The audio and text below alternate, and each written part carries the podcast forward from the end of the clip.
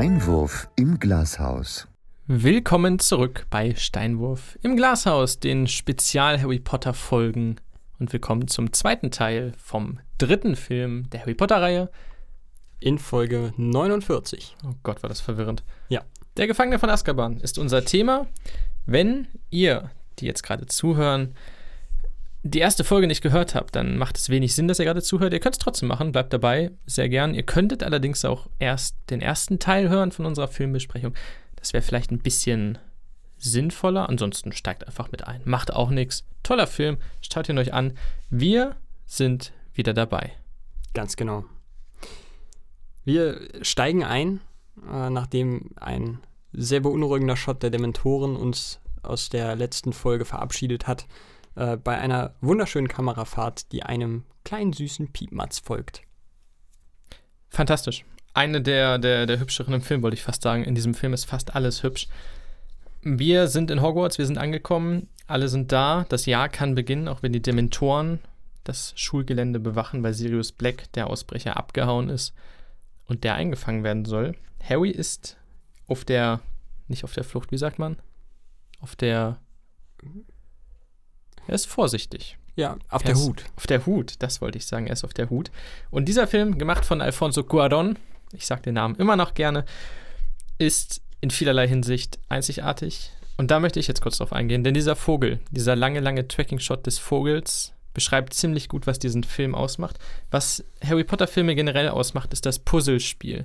Dass alles, was erwähnt wird, das Finale bestimmt. Also jeweils das Finale, egal ob bei Kammer des Schreckens oder Stein der Weisen bisher, das ist ein Puzzlestück und jedes Teil gab es vorher schon und jedes Teil wird dann zusammengelegt zu diesem Ding.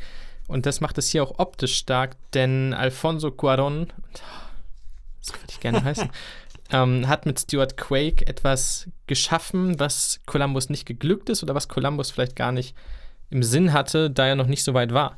Denn Cuarón wollte die Gegend, die Locations greifbarer machen, und miteinander verknüpfen. Dass es nicht einzelne Räume sind, sondern dass man sich als Zuschauer vorstellen kann, wo man gerade ist, wo die Leute hingehen und was als nächstes kommt. Und dieser Vogel, wo fliegt er los? Gott, das weiß ich jetzt gar nicht. Vom Baum oder im Innenhof, würde ich jetzt sagen. Doch, das kann gut sein, ja. Ja, doch, ich glaube ja. Und dann fliegt er so, dass du quasi die Hütte von Hagrid sehen kannst. Genau, also ich würde kurz ein Stück weiter vorn beginnen. Was im Finale offenbart wird, wo man immer wieder kleine Teile dieser Strecke sieht. Das ist eine lange, lange Gerade im Prinzip vom Krankenflügel oben durch einen Gang. Da ist das große Uhrwerk. Das ist alles neu. Das Uhrwerk mit dem riesigen Pendel, der großen Tür in den Innenhof, wo der Baum steht. Durch den Innenhof kommt man auf die lange, lange Holzbrücke, die man langgehen kann. Und hinter dieser Holzbrücke sind Monolithen, also so ein Steinkreis, so Stonehenge-mäßig aufgestellt. Da links führt man den Berg runter, da führt der Weg zu Hagrids Hütte, rechts geht zur peitschenden Weide. Es ist großartig.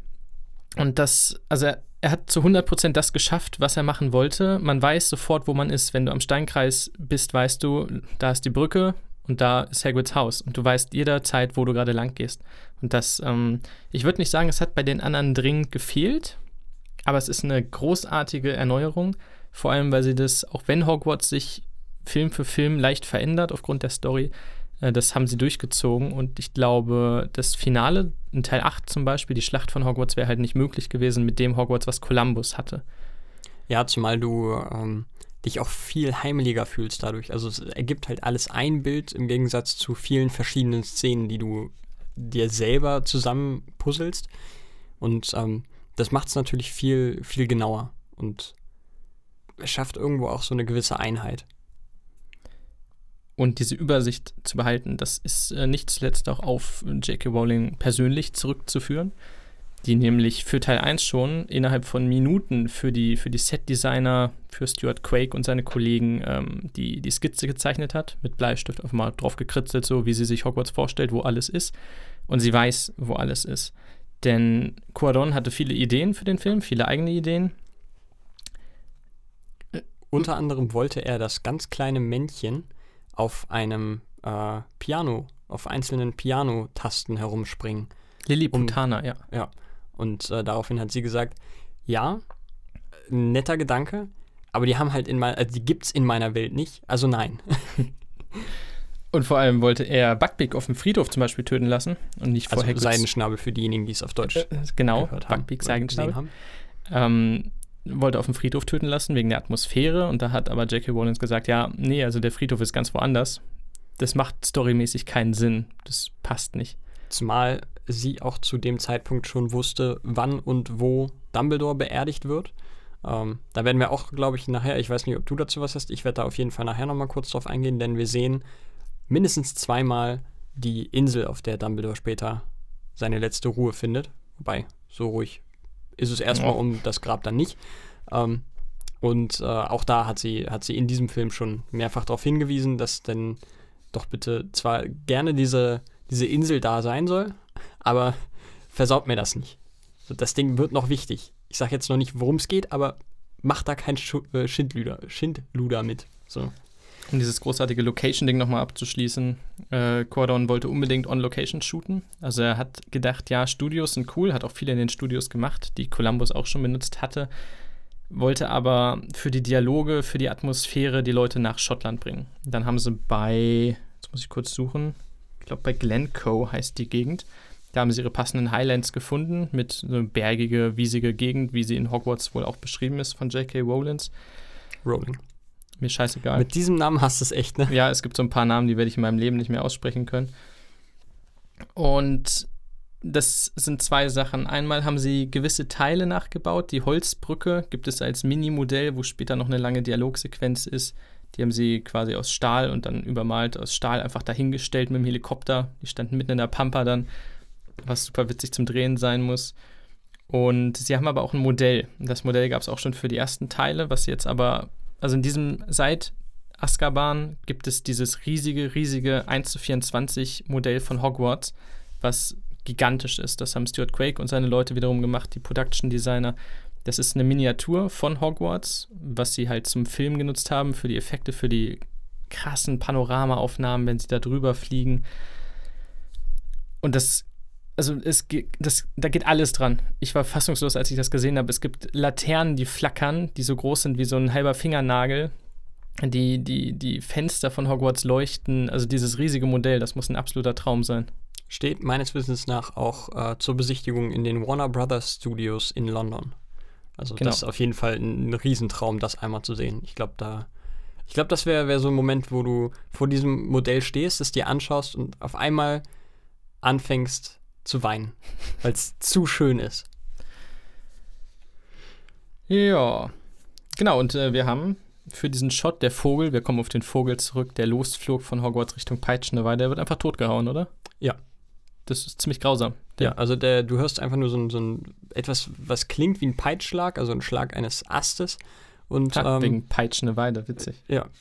Und ähm, ja, dann siehst du nur noch ein paar vereinzelte Federn und das äh, fröhliche Fiepsen des Piepmatzes hört auf. Aber ich mag die Transitions. Die, die Peitschende Weide ist ja in diesem Film zumindest der Indikator für wechselnde Jahreszeiten. Für jede einzelne. Und jeder einzelne ist großartig. So geil. Und jeder Einzelne hat auch schon fast wieder so ein bisschen dieses Slapstick-Ding. Also da auch immer mit Humor. Du hast das Gefühl, dass dieser, dieser Baum einen eigenen Charakter hat. Und das, obwohl du ihn nur in, in ein paar Sekunden Shot siehst. Das ist äh, grandios gemacht. Und die Peitschende Weide für mich persönlich deutlich besser als die erste. Vor allem, weil die Location nochmal geändert wurde. Die steht jetzt weiter weg in einer bergigen Gegend.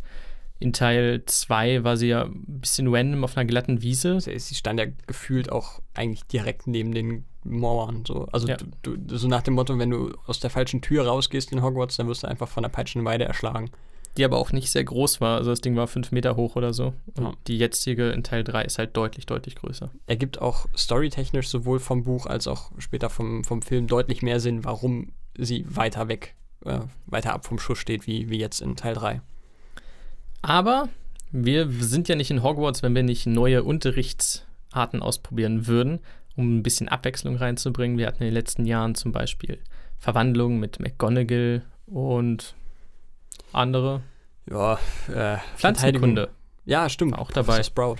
alles, was gerade für die Story Sinn ergibt. Ja. Und deswegen gehen wir jetzt in den beschissensten aller Kurse. Ja, das kann man, glaube ich, so sagen. Mit dem auch mit Abstand nervtötendsten Lehrer ever. ähm, Professor oder Lehrerin, Professorin, Professor Sybil Trelawney. Unfassbar nervige Frau. Also wirklich anstrengend. Ähm, die später dann in den Büchern auch ein Alkoholproblem entwickelt. Sieht man ihr an. Er wundert, es ist verwundert, dass sie das nicht da schon hat, tatsächlich. Ich äh, mag es trotzdem. Also klar, es ist ja auch gewollt nervig, so, so ist es ja nicht. Man Absolut. nimmt so ein bisschen die Position von Hermine ein. Aber der Raum sieht geil aus. Absolut, habe ich mir auch aufgeschrieben. Das Klassenzimmer sieht total geil aus. Es ist richtig cozy, es ist so. Das ist eher so ein, so ein äh, Pausenraum eigentlich. Es ist ein richtig schöner Pausenraum. Stuart Quake hat es beschrieben als exotischer, aber unangenehm beengender, komprimierter Teemarkt. Mit orientalischem Einfluss. Und es kommt hin. Das stimmt, ja. Der Es ist alles so orientalische ein bisschen Einfluss. zu eng. Die Stühle und Tische, es sieht alles ein bisschen zu klein Es aus. sind auch irgendwie gefühlt, also es sind ja eher Bänke als, als wirklich Stühle. Und, und alles irgendwie so mit, mit sehr vielen Teppichen, was ich wieder richtig schön finde eigentlich. Also es stimmt schon. Also es hat eher sich- was Ori- Orientalisches. Es fühlt sich an wie also zu dicke Teppiche. Alles ist zu dick, zu staubig, zu eingehüllt in diese aromatischen Düfte des Wahrsagens. Also ich glaube, es wäre ein bisschen über, überbordend. Aber das soll es ja auch sein. Emma Thompson spielt Sybil Trelawney. Die Ex-Frau immerhin von Kenneth Branagh, Oh, der wiederum Gilderoy Lockhart war in Teil 2. Und ich mag es, was sie gemacht hat.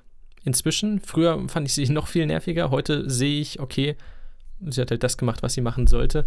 Äh, Sie hat Trelawney so beschrieben als eine Frau, die so weit in die Ferne und Zukunft blickt, dass sie nicht sieht, was direkt vor ihr ist. Und das kommt zu 100% hin.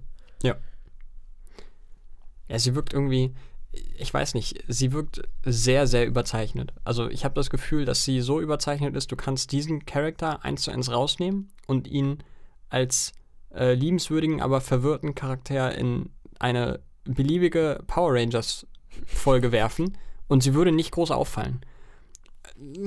Ich finde, da hätten sie vielleicht ein bisschen den Regler runterdrehen können. Nur ein bisschen. Ja, aber ich persönlich finde es auch wieder stimmig, weil gerade, und wie gesagt, man nimmt so ein bisschen, Harry ist ja ein Zwischending, man auch Hermine ist da ganz abgeneigt dem Fach gegenüber. Und wenn du aus Hermines Perspektive das siehst, dann ist es in der Vorstellung vielleicht noch mal überzeichneter, als sie tatsächlich ist, weil du das alles so lächerlich findest. Und ich weiß nicht, ob es in diesem Raum vielleicht einfach viel lächerlicher wirkt, weil sie so weit weg ist von Realitäten, gerade in den Büchern. Sie kommt auch gar nicht runter zu den anderen Lehrern, zu irgendwelchen Essen oder so. Sie ist immer nur da oben in diesem Raum. Ja, das kann natürlich sein.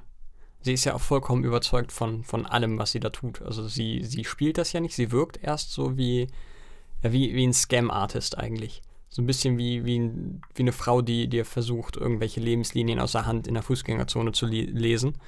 Ähm, aber sie ist ja von dem überzeugt, was sie da macht. Und das, äh, das passt dann schon wieder, das stimmt. Ähm, wir sind übrigens jetzt in Kapitel 6 Glockenschlag. Jetzt hast du doch die Nummer gesagt. Ja, habe ich ja auch gesagt, so. dass ich die sage. Ähm, genau. Und wir sehen Angelina Johnson, was immer eine schöne Sache ist. Hat da, glaube ich, einen Kurzauftritt. Irgendwo sitzt sie rum. Ist- mir tatsächlich nicht aufgefallen. Ja, aber sie ist da. Und Ja. ich glaube, Dean Thomas ist jetzt. Dean Thomas ist noch ein bisschen unklar geworden. Der ist da. Ähm, Der ist jetzt ganz dunkelhäutig. der ist, äh, ja. Ja. Also auf jeden Fall haben sie den Schauspieler ausgewechselt. Ich weiß nicht aus welchem Grund, weil die anderen, in Anführungsstrichen, Nebencharaktere sind alle gleich geblieben. Nur ihn haben sie ausgewechselt. Ja, aber wie heißt die, die One am Ende kurz als Freundin hat? Ähm, Romilda Vane, Die? ist sie das? Nee, nicht Romilda Wayne. Oh Gott, jetzt komme ich nicht auf ihren Namen. Die Patils nicht. Nee, die mit, den, mit dem, die komplett überzeugt von dann am Ende ist. Oh Gott, ich weiß Die es dann nicht. von Greyback getötet wird. Die ist zum Beispiel auch, ich weiß nicht, ob in diesem Film oder im nächsten kurz dunkelhäutig für einen Teil. Die steht aber auch nur in einer Szene irgendwo hinten rum. Aber die haben sie auch ausgetauscht für einen. Ist natürlich das Problem, wenn du nicht weißt, wer, welcher Charakter in den nächsten, im nächsten Film vielleicht eine größere Rolle einnimmt, dass du da dann. Äh, wobei du hättest auch einfach. Naja, gut, wenn es nicht wirklich ausgebildete Schauspieler sind, sondern wirklich einfach nur irgendwelche Extras, dann ist natürlich schwer, die auf einmal da eine große Rolle in so einem AAA-Blockbuster-Film reinzuwerfen. Halt zurück zum Wahrsagen. Genau. Es geht um Teetassen lesen. Vor allen Dingen gibt es erstmal schon mal ein schönes Foreshadowing. Der Auftritt von Hermine. Denn sie ist Einer von fünf, glaube ich. Genau, es wird echt, äh, du wirst mit der Nase drauf gedrückt. Also wirklich. Ich bin Aber weniger kritisch erste. darüber, dass es uns aufgedrückt wird, sondern dass die Charaktere, die neben ihr sind, es für derart unwichtig erachten, dass sie gerade offenkundig die Zeit und den Raum manipuliert. Also sie wir haben, also Hermine, um es kurz, ne, wir haben die Szenerie, wir sind im Raum, wir sind bei Professor Trelawney im Wahrsageraum. Harry und Ron sitzen da und puff ist Hermine auf einmal da. Wo kam die denn her? Und ja. Ja, jetzt ist sie da. Schön. Machen wir weiter. Und Ron sagt irgendwie noch kurz, ja, das ist aber. Wo kommst du denn jetzt her? Deswegen, äh, das ist so ein bisschen Foreshadowing. Äh, wir kommen später nochmal auf eine Szene, wo er sie auch auf einen, äh, auf einen Widerspruch in ihrem Stundenplan anspricht. Das, ja, das ist das, wo es bei mir dann bricht, wo ich sage, also da würde ich mich an. Zweite an, von fünf oder so. Ja, da würde ich mich an Rons Stelle halt nicht, nicht so einfach abspeisen lassen, weil das ist halt so offensichtlich, so belegbar nicht möglich, dass ich da dann schon irgendwie mal sagen würde, ey, Kollege, was, was läuft bei dir? Aber Trelawney spricht Neville an, wie es denn seiner Großmutter geht. Neville sagt, ja, gut, denke ich. Und sie, also Emma Thompson kann stark schauspielern und das ist irgendwie so, mm, tja, schade. und dann geht sie weiter und äh, Neville sitzt da. Vollkommen verunsichert. Schade, schade. das ist so assi eigentlich. Ja, aber One, One, und das ähm, kommt auch in den Büchern, glaube ich, durch, ist richtig gut im Wahrsagen. Ja. Er mag es nicht, aber er ist tatsächlich ziemlich gut da drin und sagt für Harry heraus, er wird leiden, aber er wird sich darüber freuen. Kann man so oder so verstehen. Natürlich Foreshadowing für Teil 8, wenn Harry in den Wald geht, zum Beispiel von Voldemort getötet wird, in Anführungsstrichen, oder der Teil seiner Seele getötet wird, das ist schon ein bisschen Leiden, so Richtung, ne? also viel schlimmer als Tod geht, glaube ich. Nicht. Das kann man, kann man so sagen. Und sich ja. im Endeffekt aber dann darüber freut, weil es seine Erlösung ist. Also das kann man in vielerlei Hinsicht, ich glaube, das ist auch die Standardstory von Harry, dass er leidet und sich darüber freut. Ja, es ist, äh, ist aber auch so ein bisschen die, die typische Wahrsagegeschichte. Es ist so unfassbar vage gehalten, dass es mit passender Interpretation eigentlich auf alles und jeden zutreffen könnte. Es passiert was, aber es wird auch das andere passieren. Ja, also es ist gut, aber es ist nicht nur gut. Es ist schlecht, aber es hat auch positive Seiten. Was wenige positive Seiten hat, ist das, was Trelawney entdeckt in der Tasse. Denn die ist, die ist kom komplett von der Rolle. Ja. Es ist der Grimm. Wie uns der nette Herr hinten im Raum, Dean Thomas, glaube ich, aufklärt. Ja. Das ist ein böses Omen. ja, Mensch. Der große Gespensterhund, der, der schwarze, riesige Hund, der als finsterstes aller düstersten Omen in der Zaubererwelt gilt. Und Harry, die Drama Queen, kriegt die natürlich wieder im wahrsten Sinne des Wortes auf dem Silbertablett serviert. Ja, was auch sonst. Ja, nimmt das aber erstmal so hin. Natürlich, den Hund hat er vorhin schon gesehen. Das macht, äh, wer die letzte Folge gehört hat, jetzt im ersten Durchschauen Sinn in der Retrospektive vielleicht nicht mehr, aber er hat den Grimm schon gesehen. Das ist schon ein düsteres Omen, da passiert noch was, da bin ich mir sicher. Ja, das ist. Äh aber sie nehmen es auch nicht so hundertprozentig ernst, vor allen Dingen auch im, ähm, im Buch nicht, da sie alle nicht wirklich viel von Professor Trelawney halten. Wahrsagen gilt schon so ein bisschen als das, naja, Fach. Muss man nicht ernst nehmen. So ein bisschen wie auch im echten Leben. Eigentlich. Ja, schon. Also manche nehmen, nehmen auch so, so äh, Sternbilder sehr, sehr ernst. Die meisten Wissenschaftler werden aber wohl eher sagen, hm, naja. Geil finde ich, dass Hermine, also die hasst Wahrsagen. Niemand hasst Wahrsagen mehr als Hermine, vor allem weil Trelawney sie roastet und Hermine es gar nicht kann. Ja. Aber. Sie rage quittet ja auch in der ersten Stunde direkt. dass Hermine, die selber eine fantastische Magierin ist, partout ablehnt, dass Wahrsagen existieren könnte. So bis hierhin, klar, ich kann Sachen verzaubern, verwandeln, ich kann alles mit Magie machen, aber hier ist Schluss. Wahrsagen, das ist Humbug. Das, das kann gar nicht sein. Schon irgendwie, das, da merkt man, das ist sehr beeinflusst vom, vom Real-Life-Gedanken des Wahrsagens, weil bei den Sachen, die da sonst so passieren, ist das schon noch eine der wahrscheinlicheren Ding, Dinge. Und es, es, stellt sich ja auch heraus, dass nicht alles davon Quatsch ist, denn äh, es gibt ja dann gerade in Teil 5 geht es um eine Prophezeiung, auch da nochmal zentral Professor Trelawney, und auch um, hier in dem Film hat es ja noch eine Eingebung. Genau. Jetzt kommen wir aber auf deine Szene zu sprechen. Sie gehen nämlich weg vom Wahrsagen. Und äh, Hermine beschwert sich darüber, also über das Wahrsagen. Und One stellt heraus, dass sie ja alte Ruhen und Wahrsagen gleichzeitig hat. Und das ist ja komplett unmöglich. Das ist ein wörtliches Zitat. Das ist unmöglich weil sie halt die Zeit manipuliert. Aber im selben Moment, wo One sagt, das ist unmöglich, verwirft er den Gedanken auch wieder, auch wenn es buchstäblich nicht realistisch ist. Sie kann nicht beides gleichzeitig belegen, aber das ist dann auch wieder vergessen. Ja, sie, sie wirbelt ihn auch oder sie, sie, sie äh, wimmelt, so heißt es. sie, sie, sie wimmelt ihn auch so ein bisschen fadenscheinig ab, so nach dem Motto, ja, da brauchst du ja keine Gedanken drum machen, so. Niemand kann an zwei Orten gleichzeitig sein. Genau, mach dich nicht lächerlich. Ja, dann sag mir wie. Oh, guck mal, Hagrid.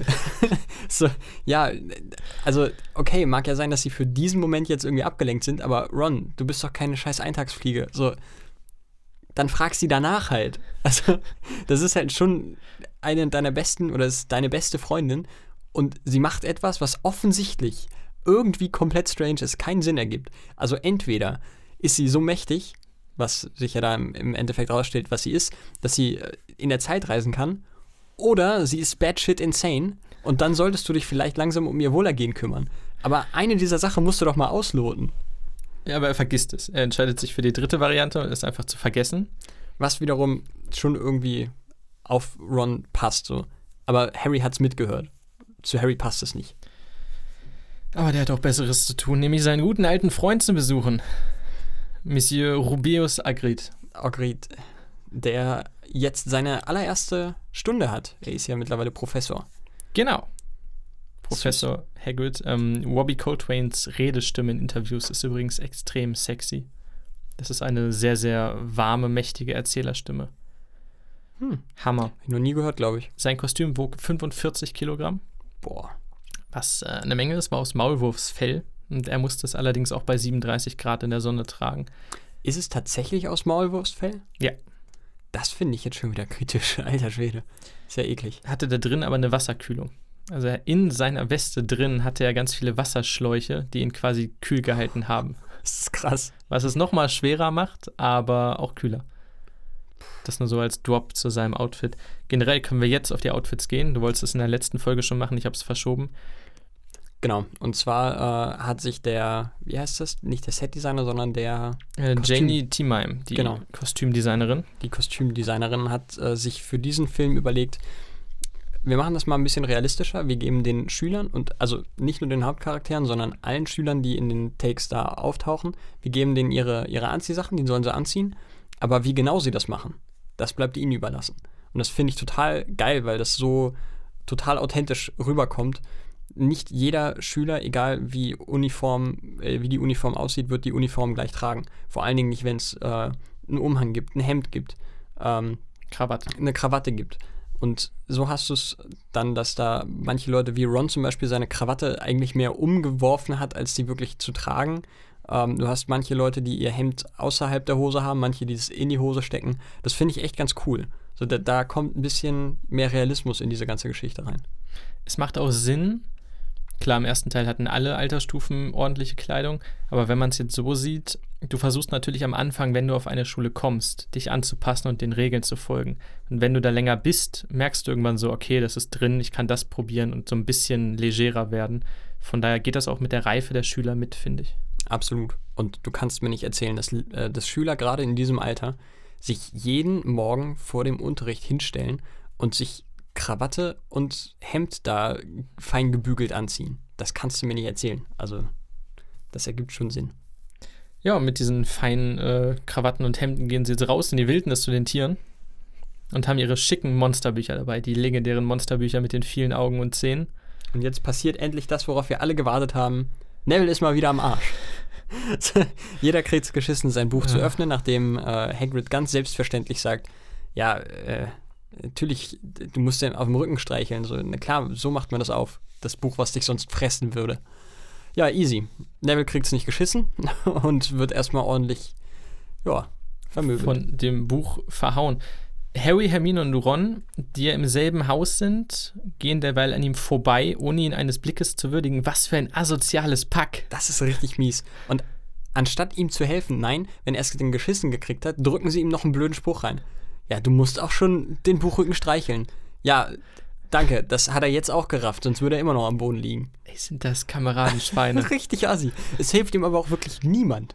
Ja. Ich meine, die haben Unterricht zusammen. Also die, die, ganz, ganz Gryffindor ist da. Niemand hilft ihm. Das, Das, könnte eine. Gefahr sein. Dieses Buch ist echt gefährlich und alle gehen vorbei. Auch Hagrid nicht. Hagrid ist das auch ja scheißegal. gut, da kommen wir gleich zu. das ist unfassbar. Ähm, Draco, ich möchte ihn zitieren. Warte, bis das mein Vater hört. Dankeschön für mich, einer der Sätze dieses Franchises. Ich krieg, ich krieg Puls, wenn ich nur drüber nachdenke wieder. Ich Das liebe Draco Malfoy. unfassbar. In diesem Film, ich habe es letztes Mal schon gesagt, wegen der Frisur schwierig. Ist schon hassenswert. Dieser aber- ganze Typ ist hassenswert. Aber ja. ist, er ist so gut da drin. Und wir reden über diesen Dementor-Gag. Er steht Harry gegenüber, ruft Dementor, Dementor. Harry dreht sich um natürlich, weil er panisch ist, weil er so auf Dementoren anspringt. Und die haben sich die Kapuzen übergezogen und machen so ein Uh. Und die Kapuzen sehen übelst geil aus. Ich Ja. find, das sind ja diese riesen Kapuzen, mit, die sehr, sehr spitz zulaufen. Ich finde die jedes Mal wieder cool. Ey, so Sieht ein witzig. bisschen aus wie die, äh, wie die Kapuzen der Todesser, die ich auch sehr schön finde. Und des Kuckucksklan. Die ich nicht so schön finde.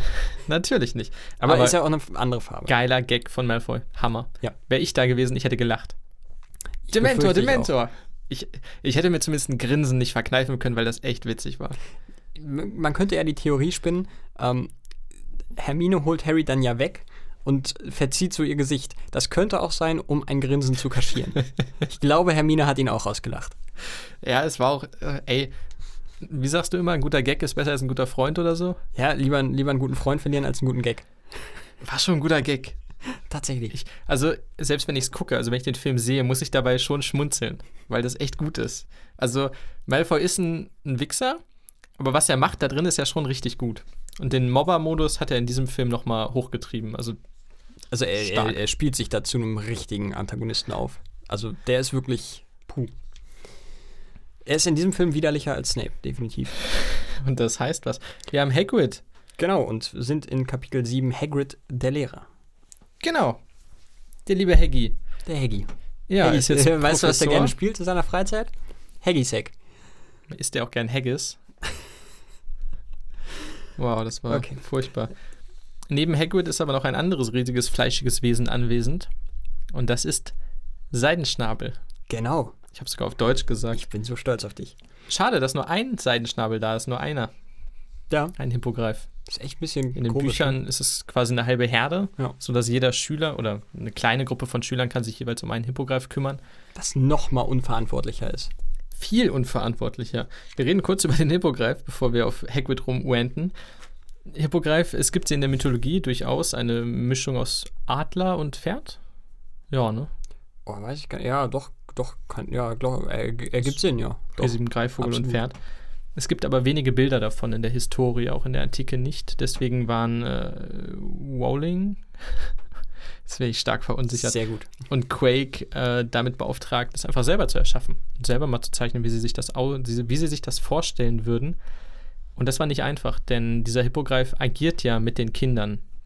Es ist kein, kein Objekt, was rumsteht und was du einfach animieren kannst. Also der muss interagieren können. Und deswegen haben sie erstmal, es gibt vier Stück, vier Hippogreifs in diesem Film. Es gibt einen riesigen liegend für die Kürbisszene, die sie gemacht haben. Und das sind Animatronics, sogenannte. Also da drin sind Maschinen, die zum Beispiel den Kopf bewegen können und so weiter. Was später dann noch mit Animation ein bisschen ausgebessert wird, aber die groben Züge, das hat Spielberg damals mit Jurassic Park quasi eingeführt. Es gibt, Äh, mit der weiß Hai doch, glaube ich, sogar noch vorher, oder? ja, aber ich sag mal, Mainstream-fähig.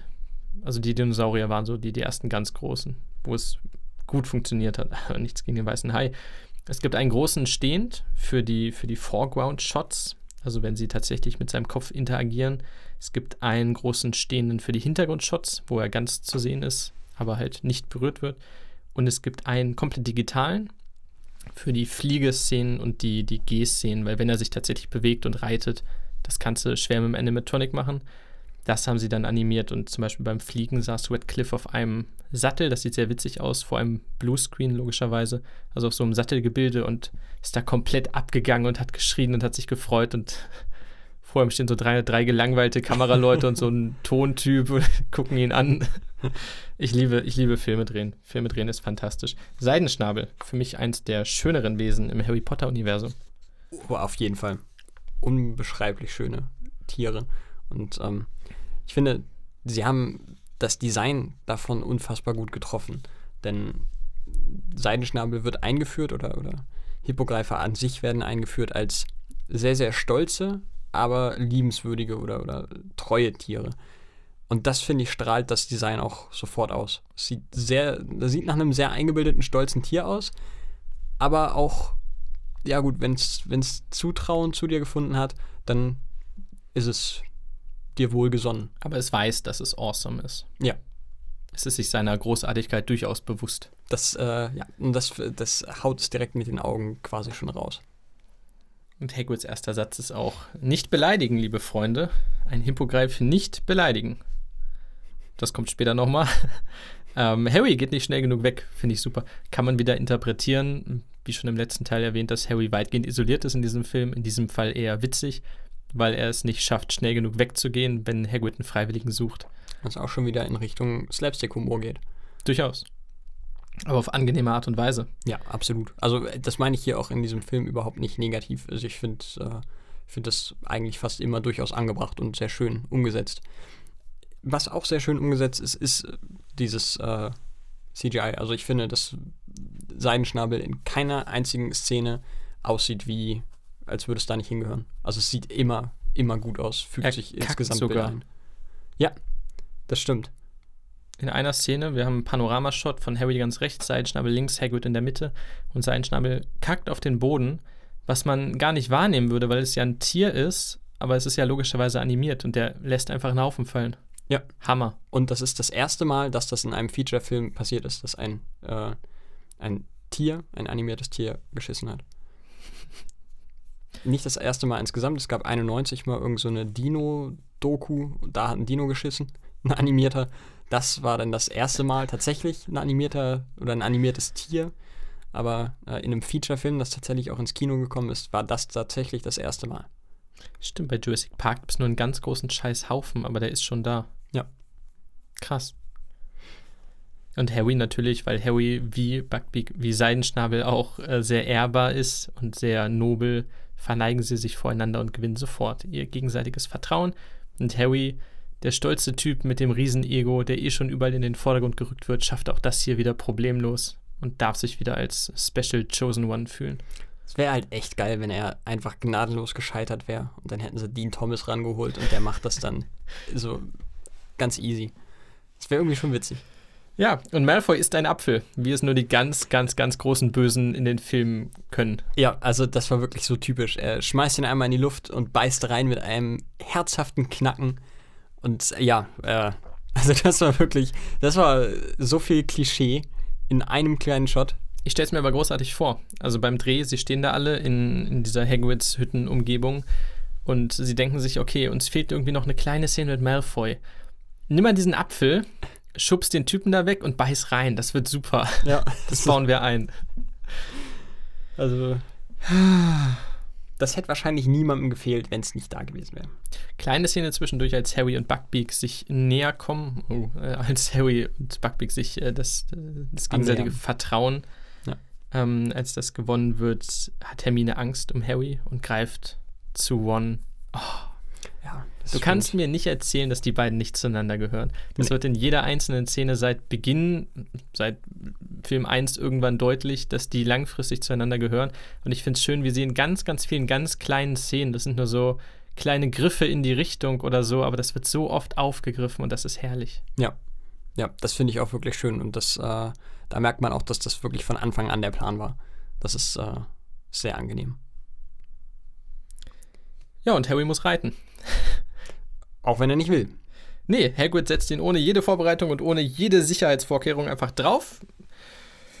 Ja, also diese Flugstunde, und ich lege mich fest, sollte zwangsläufig und vor allem schnell zu Hagrids Entlassung führen, weil das ist absolut unverantwortlich und dieser Mensch darf nicht auf Kinder losgelassen werden. Nein. Äh, Hagrid ist wohl der, der gutmütigste Mensch der Welt. Und ich glaube, genau das ist hier auch wieder mal das Problem. Denn er glaubt, naja, das ist halt Seidenschnabel. Pff, Der ist ja ein super, super töfte Tier. Das macht da schon nichts Gefährliches. Ja, ähm, er setzt einen protestierenden Schüler auf den Rücken von einem gefährlichen Tier, von dem er eben gerade noch gesagt hat, ja, wenn ihr da was Falsches macht, ne, dann ist, äh, ist Essig. Die haben vor fünf Minuten noch nicht gewusst, dass es dieses Tier gibt. Und während er quasi Seidenschnabel auf den Arsch haut, damit also das, das Tier losfliegt, sagt der Harry noch, ja, aber pass auf, dass du ihm keine Federn ausreißt. Das Tier besteht nur aus Federn. Wo soll er sich festhalten? Ja, ähm, pädagogisch kritisch. Aber sowas von. Dafür ist der Flug wunderbar. Super geil. Fast sieht so eine Minute aus. Gänsehaut, vor allem wenn Harry über das Wasser fliegt, einmal freudig losschreit. Hammer. Ja, also das ist wirklich, das, diese, diese eine Minute ist pure Lebensfreude. So, das ist, äh, du, du, diese Shots, wie Seidenschnabel um die Türme von Hogwarts rumfliegt, das ist so geil. Das Mit so der Musik von John Williams. Ja. Schüsch, sagt man, glaube ich. aus. Schü schüch, so sagt man. Gänsehaut. Eine für mich der, der schönsten Szenen aller Filme, rein optisch. Ja. Wenn wir das so auf 10, 15 runterbrechen, ist das auf jeden Fall da drin. Das denke ich auch. Gut, die, die Landung wird dann bei der Animation, glaube ich, relativ lang gedauert haben. Aber, also der Vogel musste halt quasi runterflattern und dann galoppierend auslaufen. Das stelle ich mir schon recht komplex vor, weil du am Computer zwei Tiere verbinden musst. Ja. Aber es sieht geil aus. Definitiv. Gelohnt hat es sich. Und dann wird's, es wird immer besser, es wird immer besser. Wir haben, Jetzt kommt die Hassszene. Ich krieg die Motten. also wir haben Draco Malfoy. Wir haben einen, einen harmlosen Schüler. Harmlosen Schüler. einen harmlosen Schüler. Man, die sind halt 17, 16, die sind frech. Warte, die Schauspieler sind so alt wie lange? Wie, Ich wollte sagen, die sie sind dann 13, 14 13 oder so. sowas. Ähm, hey, der ist halt ein Unterricht, ne? Der Lehrer wird ja schon aufpassen. Ja, aber bei aller Liebe, guck dir, also mit 13, 14 weißt du trotzdem, wie du dich an solche Vorgaben zu halten hast. Und wenn du dich so benimmst wie er, dann hast du einfach deftigen Schlag in die Fresse verdient. Wenn einer Mann reicht. In die Fresse nicht, aber auf den Arm immerhin. Bekommt er den, den Buckbeak, Buckbeak Auftritt, Austritt, Move, wie auch immer. Seidenschnabel. Sein Schnabel haut ihn kaputt.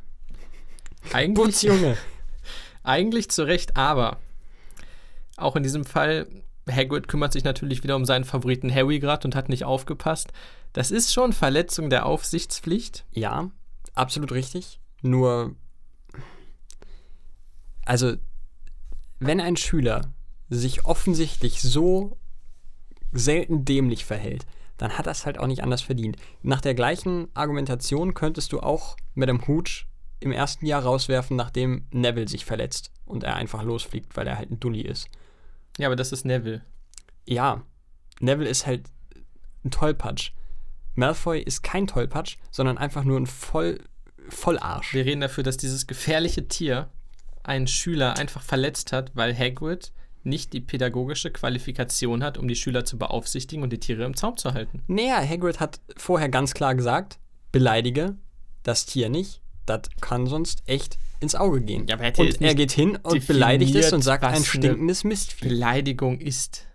Was ist denn eine Beleidigung? Stinkendes Mistvieh ist wohl schon eine Beleidigung. Und dann ohne sich zu verbeugen. Er hat ja gerade den Best Case gesehen. Was macht er? Genau das Gegenteil. Aber wirklich exakt genau das, was sie gesagt haben, was man, was man nicht tun soll. Und dann wundert er sich, dass es in die Hose geht. Das ist so ein bisschen, ja, nach dem Motto, äh, injizier dir kein, äh, keine Luft. Das Ich tötet dich. bin Nö, sehe ich nicht so. Voll bei Draco. Ja, das ist schon, schon, na, learning by hour, hat meine Mom immer gesagt. Ich glaube, das, das passt in dem Fall. Ja, die Szene endet, aber bevor Hagrid Draco wegträgt, sehen wir noch Hermine, die den Zeitumkehrer jetzt auch ganz offen einfach über ihrem Hemd trägt. Ist mir tatsächlich gar nicht aufgefallen. Ja, ich glaube, McGonagall hat ihr klar gesagt, ey, halt's aber geheim, ne? Wenn du schon die Zeit manipulieren kannst, ach. Äh. Ist doch eine schöne Kette. die, die hat jemand designt, da hat sich jemand Gedanken gemacht, dann kann man die auch offen zeigen. Ja, durchaus. Ja. Ich finde äh, eine, eine kurze Sache da noch. Ich finde es äh, sehr schön, wie Hagrid zu Harry nochmal sagt, und wie mache ich mich? Das fand ich irgendwie auch nochmal eine, eine irgendwie süße Szene, denn er wirkt schon sehr, also mal abgesehen von, von der ganzen Geschichte, dass er alle seine Schüler in Todesgefahr bringt, für den Rest wirkt er relativ routiniert, gerade für seine Verhältnisse auch ähm, gut vorbereitet und ähm, mit äh, Spaß an der Sache. Von daher, bis dahin hat er es eigentlich auch ganz gut gemacht. Also, abgesehen von ein paar Kleinigkeiten. Ja, und in dem Moment ignoriert er halt auch alle anderen Schüler und das wilde Tier, das direkt neben den Schülern steht. Ja, ich sag mal, shit hits the fan. Wir sind jetzt in Kapitel 8, Geistereinzug. Genau. Und Draco, der arme Draco, er hat ja fast, ich zitiere ihn, seinen Arm verloren und kann echt gar keine Hausaufgaben mehr machen. Er ist, äh, ich finde, er spricht so ein bisschen wie so ein, wie so ein vom Krieg gezeichneter Veteran. Ja, Also er hat's, äh, Madame Pomfrey hat gesagt, also wenn das ein kleines bisschen weiter links, dann, dann wäre es aus gewesen mit mir. Oh, ja, komm. Na komm. Er hat dich am Unterarm gekratzt. Dracos Vater ist außer sich, natürlich, zu Recht. Was Absolut. sonst? Kein Rechtsstreit, den man verlieren darf, denn das ist unverantwortlich. Aber Seamus Finnegan. Ich möchte einmal noch mal ganz kurz zwei Schritte zurückgehen, denn ähm, der Geistereinzug, nachdem du auch dieses Kapitel benannt hast, ist tatsächlich die Jagd der Kopflosen. Das ist eine, ähm, Ist das dieses Keller-Ding aus dem ersten Teil? ganz genau. Denn Das ähm, fand ich richtig scheiße im Buch. Ich fand das total geil. Denn äh, der fast kopflose Nick ist eben nur fast kopflos und würde gerne an der alljährlichen Jagd der kopflosen Geister teilnehmen. Dadurch, dass er aber nur fast kopflos ist, dann wird er ein bisschen gemobbt, kriegt seinen Kopf aber dadurch, dass er ein Geist ist, auch nicht komplett abgerissen. Und ja, er ist zwar, eigentlich ist er ein Kopfloser, aber er darf halt da nicht mitmachen. Und das ist diese Jagd der Kopflosen. Wenn man genau hinschaut, sieht man, dass keiner der Geister einen Kopf hat, ähm, die da durchs Fenster brechen und durch die große Halle reiten. ist ein hübsches Easter Egg, habe ich nicht gesehen. Ich finde es, wie gesagt, im Buch furchtbar. Aber Ich fand das im Buch eigentlich sehr, sehr angenehm. War ganz cool. Ich mag aber den fast kopflosen Nick auch einfach sehr. Seamus Finnegan. Der kommt rein, dieser Mitschüler von Harry, und bringt die Zeitung. Muss man ja auch mal haben. Printmedien sind immer noch aktuell. Print is not dead. Kann man auch jede Folge wieder sagen. Definitiv. super. Vielleicht finden wir auch noch eine Zeitung im dritten Teil. Ja, ich, ich sein, jetzt könnten Kritiker würden sagen, das wurde 2004 gedreht. Da war das Internet noch in den Kinderschuhen, aber das ist Quatsch. Das sind Fake News. Einmal mehr ist Sirius Black mit dem bekannten Angstgesicht drauf zu sehen, mit dem, mit dem Schrei dieser Maniac. Denn der war in Dufftown unterwegs. Das ist unweit von Hogwarts. Hast du auf Pause gedrückt in diesem Moment? Nein. Schade. Denn das ist großes Kino. Oh Gott, jetzt bin ich gespannt. Das geht so, also man sieht die Zeitung relativ groß für vielleicht vier, fünf Sekunden, die sich auf das Sirius Black Bild fokussiert, natürlich, darum geht's. Aber auf dieser Seite sind mehrere Texte und für diese wenigen Sekunden haben sie Texte geschrieben, die sowohl journalistisch gut sind und stark aufgebaut sind, als auch eine parallele Handlung erzählen, die im Film nicht aufgegriffen wird. Ach, jetzt bin ich gespannt. Du hast vorhin gesagt, äh, das mit den Muggeln, die suchen ja gar nicht nach Black oder so. Hm? Tun sie doch. Denn die Muggel, also ich zitiere den Artikel, nicht wörtlich, aber zusammenfassend, Muggel haben mit einem Gerät namens Telefon den Kriminellen gemeldet. Zauberer kamen aber zu spät, dann kamen allerdings auch noch die Dementoren dazu und das ganze Dorf ging in kompletter Panik unter und die Auroren haben dann vier Stunden gebraucht, um alle wieder zum Schlafen zu bringen und die Erinnerungen zu löschen. Und das ist, das wird so in 40, 50 Zeilen erzählt, das ist ein kompletter Text Das ist ja voll geil. in dem es darum geht, was in Dufftown los war, als Sirius Black da war und was da passiert ist, das ist der Shit. Und das hat, also im Kino logischerweise, während man den Film guckt, kann man es nicht entdecken, aber wenn man Pause drückt, und das ist ganz, ganz große Liebe zum Detail. Ja gut, aber dadurch zeichnen sich natürlich die Filme auch echt Jahr um Jahr wieder aus. Geil, das ist cool. Das finde ich toll. Da Ja. hast du auch direkt ein Bild vor Augen. Du siehst direkt schon, wie, wie die Auroren richtig abgefuckt da in dieses dämliche Kackdorf kommen, weil irgendjemand die mit Dementoren gerufen hat, obwohl sie noch gar nicht hätten da sein sollen. Und jetzt haben die da Überstunden zu schieben, weil diese ganzen aufgeschreckten Muggel da durch die Gegend laufen. Geil. Ich sehe schon Alistair Moody, wie er da so eine Krawatte hat. War schön. Hammer. Schön. Oh. Diese Filme erfüllen mich immer mit großer, großer Liebe. Absolut. Nur. Wirklich nur. Und deswegen kommen wir jetzt zu einer der besten Szenen im ganzen Film. Die verrottenen Blumen, Ja, die sind am Anfang da, ja. die fand ich auch noch sehr schön. Also, Genau. sind halt äh, kleine Blumen. Ich weiß nicht, was das für Blumen sind. Ich kenne mich da nicht aus. wir haben den nächsten Transition-Shot und die Dementoren fliegen über ein Blümchenfeld. Und die vorher noch äh, in voller Blüte stehenden Blumen verrotten und werden grau, die Farbe entweicht und Selbst alles Leben ist ihren weg. Leben wird die Lebensfreude gesaugt. Selbst das bisschen, was in Blumen steckt. Ja, finde ich gut. Alter, stell dir mal vor, du hast irgendwie, du hast äh, eine Gärtnerei aufgemacht und auf einmal kommt ein Dementor vorbei. du bist halt bankrott. Da musst du dich echt hart gegen versichern. Da würde ich ja nur kotzen. Genau, auf jeden Fall, du wolltest gerade schon anmoderieren. Wir sind jetzt in Kapitel 9 Lupins Schrank. Und wir sind im Klassenraum für Verteidigung gegen die dunklen Künste, der sich ja Jahr für Jahr ein bisschen ändert, je nach Lehrer. Aber in diesem Jahr eigentlich relativ gleich geblieben ist. Also verhältnismäßig. Die Totenköpfe sind alle neu. Es gibt sehr, sehr, sehr viele Totenköpfe an den Seiten. Ja. Ja, irgendwas muss man sich, wenn man als Wolf-Wolf raus, rausgeht, irgendwie als Souvenir mitnehmen, ne? Mr. Wolf Wolf. Es ich gibt. Finde schön, dass das Drachenskelett immer noch der, an der Decke hängt. Auch wenn es zwar im zweiten Teil zers zersprungen ist und runtergefallen ist, aber mit Reparo läuft das wahrscheinlich. Ja, ja, das, Schön. das ging schon gut. Hängt wieder da. Die DVD, also die Blu-ray hat leider gar keine Extras, was sehr traurig ist. Die DVD von 2005, die ich habe, schon. Was da drauf ist, ist der Hammer. Ich werde es hin und wieder mal einstreuen. Es gibt mehrere. Da haben sie sich Mühe gegeben für Extras noch. Das war so eine Zeit, auch lange, lange her. Ähm, unter anderem eine, also 15 Jahre vor VR, eine First-Person-Tour durch den Klassenraum What the fuck? was gedreht wurde. Du musst dir das so vorstellen, die haben gerade Unterricht und du kannst, du stehst vor dem Raum, kannst reingehen und mit den Pfeiltasten kannst du immer so hier und da nach links und rechts gehen und da, die Szene läuft. Also währenddessen bewegen sich die Leute ganz normal, zucken, reden miteinander und so. Lupin hält vorne eine Ansprache und erklärt irgendwas über Irrwichte, nee, über boah, Hinkepunks, glaube ich, oder so. Und du kannst dann auch noch hochgehen in, den, in sein Büro und so weiter, dann gehst du wieder raus und kannst dir die Seiten angucken, alles angucken. Und das ist nicht animiert, das ist real gedreht mit den Darstellern.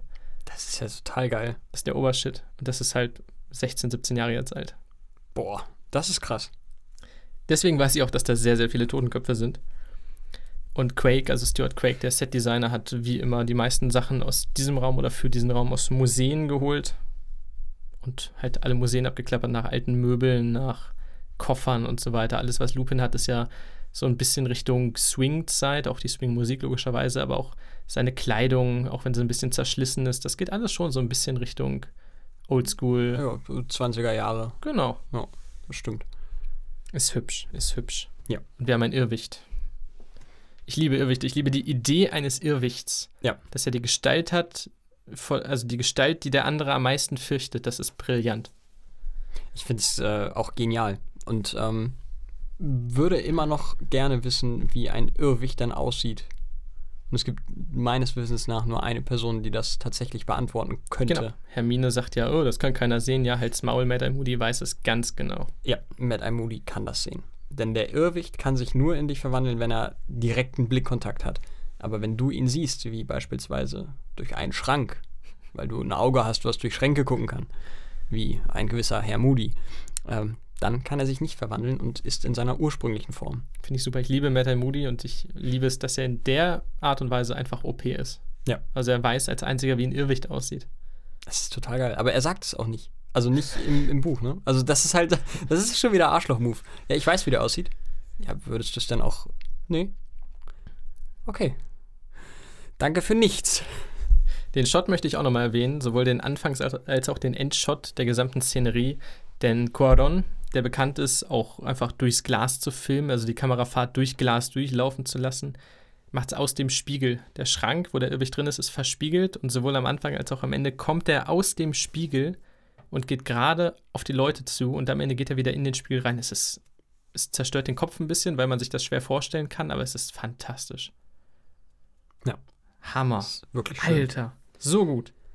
Es beginnt dann damit, dass äh, Lupin erstmal erklärt, was denn ein Irrwicht ist, denn bis zu diesem Zeitpunkt kennen wir das noch nicht äh, aus dem Harry Potter-Universum. Und der Erste, der sich an diesem Irrwicht probieren darf, ist Neville. Und da habe ich gelesen, dass einer der positiven Aspekte, die hervorgehoben würde. Ja, ganz kurz. Ja. Hermine taucht plötzlich auf. One fragt sich, wie kommt die denn hierher? Und hat's wieder vergessen. Jetzt. Stimmt, Ron, die Eintagsfliege. Auf jeden Fall wird äh, bei Lupin ganz oft positiv hervorgehoben, dass er Neville hilft, indem er ihn als erstes gegen den Irrwicht antreten lässt und äh, damit quasi er, wird gezeigt, okay, er hat erkannt, Neville hat so ein bisschen Selbstbewusstseinsschwierigkeiten und ähm, er will ihm damit unter die Arme greifen. Cool in der Theorie, in der Praxis hat er gerade einen Schüler nach vorne zitiert, der vor der ganzen Klasse sagen musste, dass einer der gemeinsamen Lehrer von allen seine größte Angst ist. Das ist bloßstellen, das ist nicht unter die Arme greifen, das ist Mobbing. Das ist echt kritisch. Schon, aber ich liebe es, dass Lupin danach sagt, ja gut, Snape, wer hat keine Angst vor dem? Ja, Ne? Snape, wer fürchtet ihn nicht? Fand ich auch geil, ja. Macht Sinn, ja. Ich finde es schade, für den Film logisch, aber schade, dass sie mehrere Übungen übersprungen haben. Ja. Im Buch ist der Irrwicht, glaube ich, die dritte oder vierte Stunde bei Lupin. Das wird aufgebaut mit dem Hinke-Punk, mit, äh, Gott, was gibt's da noch? Hinkepunk und ähm, Zumindest haben sie mehrere Wesen, gegen die sie quasi kämpfen und am Ende gibt es Abschlussprüfungen, die ja auch rausfallen, wo sie dann jeweils gegen diese Wesen antreten müssen oder sie überlisten müssen. Das, der Strang ist halt rausgenommen. Der ist jetzt nicht elementar, aber in dem Fall geht es jetzt halt nur um Irrwichte. Genauso wie beim Irrwicht auch einige andere ähm, Sch- Mitschüler von Harry vorher noch dran sind, bevor das Ganze unterbrochen Das wird. ist schon asozial, kommen wir gleich zu. Ja, auf jeden Fall. Aber das äh, finde ich auch ein bisschen schade, weil da schon spannende dabei waren. Ich meine zum Beispiel, dass Angelina Johnson auch da ihren Auftritt hatte mit der Mumie, wenn ich nicht ganz Kann falsch gut liege. sein. Traurig. Hätte ich gerne gesehen, einfach weil es cool generell mehr Angelina Johnson würde dem Film gut tun, glaube ich. ist. Ja, Ja. Ähm, Alan. Rickman kommt aus dem Schrank raus. Und ich habe es mir extra aufgeschrieben: Alan Rickman in Oma-Mode. Wie geil ist das denn? Ja, ich habe aufgeschrieben, äh, Alan Rickman ist The Man. Also er kommt halt normal raus als finsterer Professor Snape, dann verwandelt Neville ihn, weil er die Sachen kombiniert, so besiegt man den Irrwicht, man stellt sich was vor, womit diese Angst lächerlich gemacht werden könnte, stellt sich Snape in den Oma-Klamotten vor. Wickman macht das mit, Wickman ist, Alter, Das ist der Hammer. der rockt auch diese Oma-Kleider. Ja, tatsächlich. Tatsächlich. Vor allen Dingen in den, das ist ja, das ist ja, meine ich, im, im Buch nochmal wird das aufgegriffen. Das sind ja nicht nur irgendwelche random Oma-Kleider, sondern die von Nevilles Großmutter. Genau. Also da nochmal ein bisschen persönlichen Touch. Wer weiß, ob das irgendwelche ungeahnten Dinge in Neville erweckt. Man kann hoffen, dass nicht. Ähm, was ich geil finde, äh, ich habe es mir extra hier nochmal aufgeschrieben, toller, toller Lehrer. Wie geil ist das bitte? Dass er, äh, er hat diese Irrwig-Geschichte, die für jeden Einzelnen in diesem Raum individuell eine, eine unfassbare Stresssituation ist. Und was macht er draus? Er legt irgendwie einen Swing-Song auf auf seinem riesen Grammophon und tanzt so mit äh, so ein bisschen und, und, und ist da voller, äh, also mit Feuereifer dabei. Ich finde das so geil, dass er diese, diese beängstigende Stimmung da so schön aufgelockert kriegt, sodass dass da quasi mehr so eine Art Spiel-Sport-Veranstaltung draus wird, als, als etwas Beängstigendes. Im Gegensatz zu. Lockhart hat er halt durchgehend die Kontrolle und kann angreifen. Das, das kommt noch dazu. Er hat halt auch Ahnung, er weiß, wovon er da redet. Ja, Swingmusik. Geile Montage. Ich hätte sie gern deutlich länger gesehen. Aber Ja, definitiv. so haben wir nur ein paar. Wir beginnen mit One. Ronald Billius Weasley. Das sagst du auch gerne, ne? Hammer. Äh, hast du auf Pause gedrückt zwischendurch? Weil da scheinen ja mehrere Sachen bei One. Äh, nee, das wusste ich gar nicht. Also da ist so ein Wirbel. Und wenn du Frame für Frame durch diesen Wirbel gehst, während der Irrwicht seine Gestalt sucht, hast du verschiedene Sachen. Ich weiß nicht, ob es alles Sinn ergibt. Du hast einmal krass. eine rothaarige Hexe da drin. Okay. Könnte seine, Vielleicht Mutter, seine Mutter. sein, Ja. ja. Vielleicht hat er daran erst Und gedacht. Gott sei Dank ist die nicht am Ende aufgetaucht. Äh, eine riesige Krähe. Okay, Krähe, weiß ich jetzt auch nicht warum. eine gigantische Giftkröte und die sieht wirklich gruselig aus. Man stellt sich vor, okay, eine große Schlange ist schlimm, aber stell dir eine zwei Meter große Kröte vor. Ja, Das ist auch eine nicht so Giftkröte, so eine schön. bunte. Bäh. Und anschließend kommt natürlich die mega gigantische Superspinne raus, weil Ich habe mittlerweile mal rausgefunden, warum er so Angst vor Spinnen hat. Und zwar hat er irgendwann mal Scheiße gebaut, hat seine Brüder genervt. Das ist bei Fred und George eine blöde Hm. Idee. Und Fred hat dann seinen Lieblingsteddybär in eine Spinne verwandelt. Was halt super assi ist. Und seitdem hat er eine Arachnophobie. finde ich super. Ich glaube, der stand, glaube ich, sogar, als er drei war. Also sehr genaue äh, Info von J.K. Rowling. Passt zumindest bei Rupert Grint ja auch. Also er hat auch im Interview gesagt, der Irrwicht wäre auch für Rupert Grint selber eine Spinne. Das käme auf selbe hinaus. Ich kann das auch super fühlen, in meiner wäre das auch wahrscheinlich. Aber der Spinne Rollschuhe zu verpassen, es ist genial. Das ist super. Wobei es nicht weniger eklig aussieht, wenn die Kamera nach oben fährt und du nur siehst, wie diese ganzen acht Arme und Beine abspacken. Es ist zwar auf einer gewissen Weise ist es witzig, aber es ist auch trotzdem immer noch ganz schön widerlich. Ja, aber es wird immer schlimmer jetzt. Also wir gehen immer weiter. Pavati Patel ist die nächste. Die sieht eine Riesenkobra. Alter. Und jetzt gehen wir noch mal schlimmer. Sie macht aus dieser Riesenkobra einen noch viel, viel gruseligen Clown, Clownspuppe, irgendwas. Ja, also äh, Jack in the Box heißen die, glaube ich, die Viecher. Das ist schlimmer als diese scheiß Schlange. Andersrum hätte ich es verstanden. Ja, definitiv.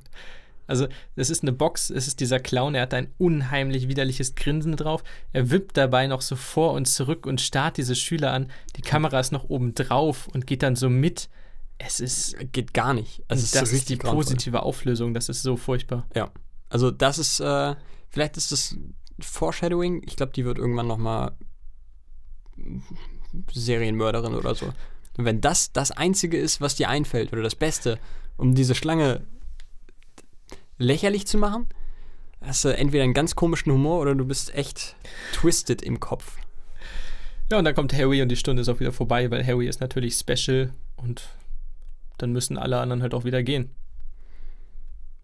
Ich wäre als Schüler, als random Schüler in Hogwarts ein bisschen abgefuckt manchmal. Doch, das schon. Also es ist halt wirklich, so die ganze Klasse steht noch dahinter. Ja, ist klar, dann gehen wir jetzt nach Hause. Was? Hä? Das war's. Harry war dran, jetzt können wir alle gehen. Harry sieht und man denkt natürlich zuerst, oh, jetzt kommt Voldemort bei raus. Nein, es ist der Dementor. Aber das wartet Lupin nicht ab. Dummerweise. Weil er hätte es ja, er, Lupin hat ihn ja unterbrochen, weil er dachte, dass Voldemort herauskommt und er das nicht wollte. Weder für Harry noch für die Klasse. Noch er selber, glaube ich. Ich glaube, er hatte auch selber keine Lust drauf gehabt. Und ähm, der Irrwicht manifestiert sich ja schon als Dementor und erst danach kann Lupin quasi eingreifen. Und ähm, das finde ich ein bisschen. Hm. Er hätte ja wenigstens sehen können, dass es dann doch nicht Voldemort war. Aber gut, das ist. Da war er dann ein bisschen voreilig. Zumindest kommt dann ein, ein Mond zum Vorschein. Der Irrwicht verwandelt sich in einen Mond. Huh, Wolf, Wolf. was Mr. Wolf Wolf da wohl gesponnen hat. Schön aber, dass er einen Luftballon draus macht, der mit so einem durch die Luft fliegt. Das fand ich auch schön. Das ist aber auch irgendwie ein Gag. Ja, so stelle ich mir einen Gag von ihm vor. Aber ich finde es auch gewagt, der äh, Klasse das quasi so zu präsentieren, das zu zeigen. Ich meine, er hat nicht unbedingt eine große Wahl gehabt. Aber hm, Aber Da kann man wissen, dann- also dass der Dementor-Irrwicht durchaus Teile der Fähigkeiten des Dementors hat. Also ich glaube, die Variante wäre schlimmer gewesen, wenn er den Dementor auf Harry losgelassen hätte. das stimmt. Das stimmt wohl. Ich Ja. finde es auch. Also die Szene endet, indem Lupin Harry noch sehr sorgenvoll und nachdenklich anblickt. Und die Gedanken werden ja später noch geklärt, aber das ist schon die, die Schwere, die du erwähnt hast, liegt ihm auf der Seele. Dann kommen wir zu Kapitel 10, Hogsmeade. Hawksmeade. Hogsmeade. Hawksmeade, alle haben plötzlich Freizeitklamotten an. Es ist Partystimmung. Bei allen? Nicht bei allen. Denn Harry wird vor versammelter Schülerschaft, vor allen Schülern, alle warten. Harry geht zu McGonagall und vor, nochmal, vor allen Leuten sagt sie zu Harry, du darfst als einziger nicht mitkommen. Alle anderen haben jetzt Spaß, du hast den Zettel nicht. Bleib hier.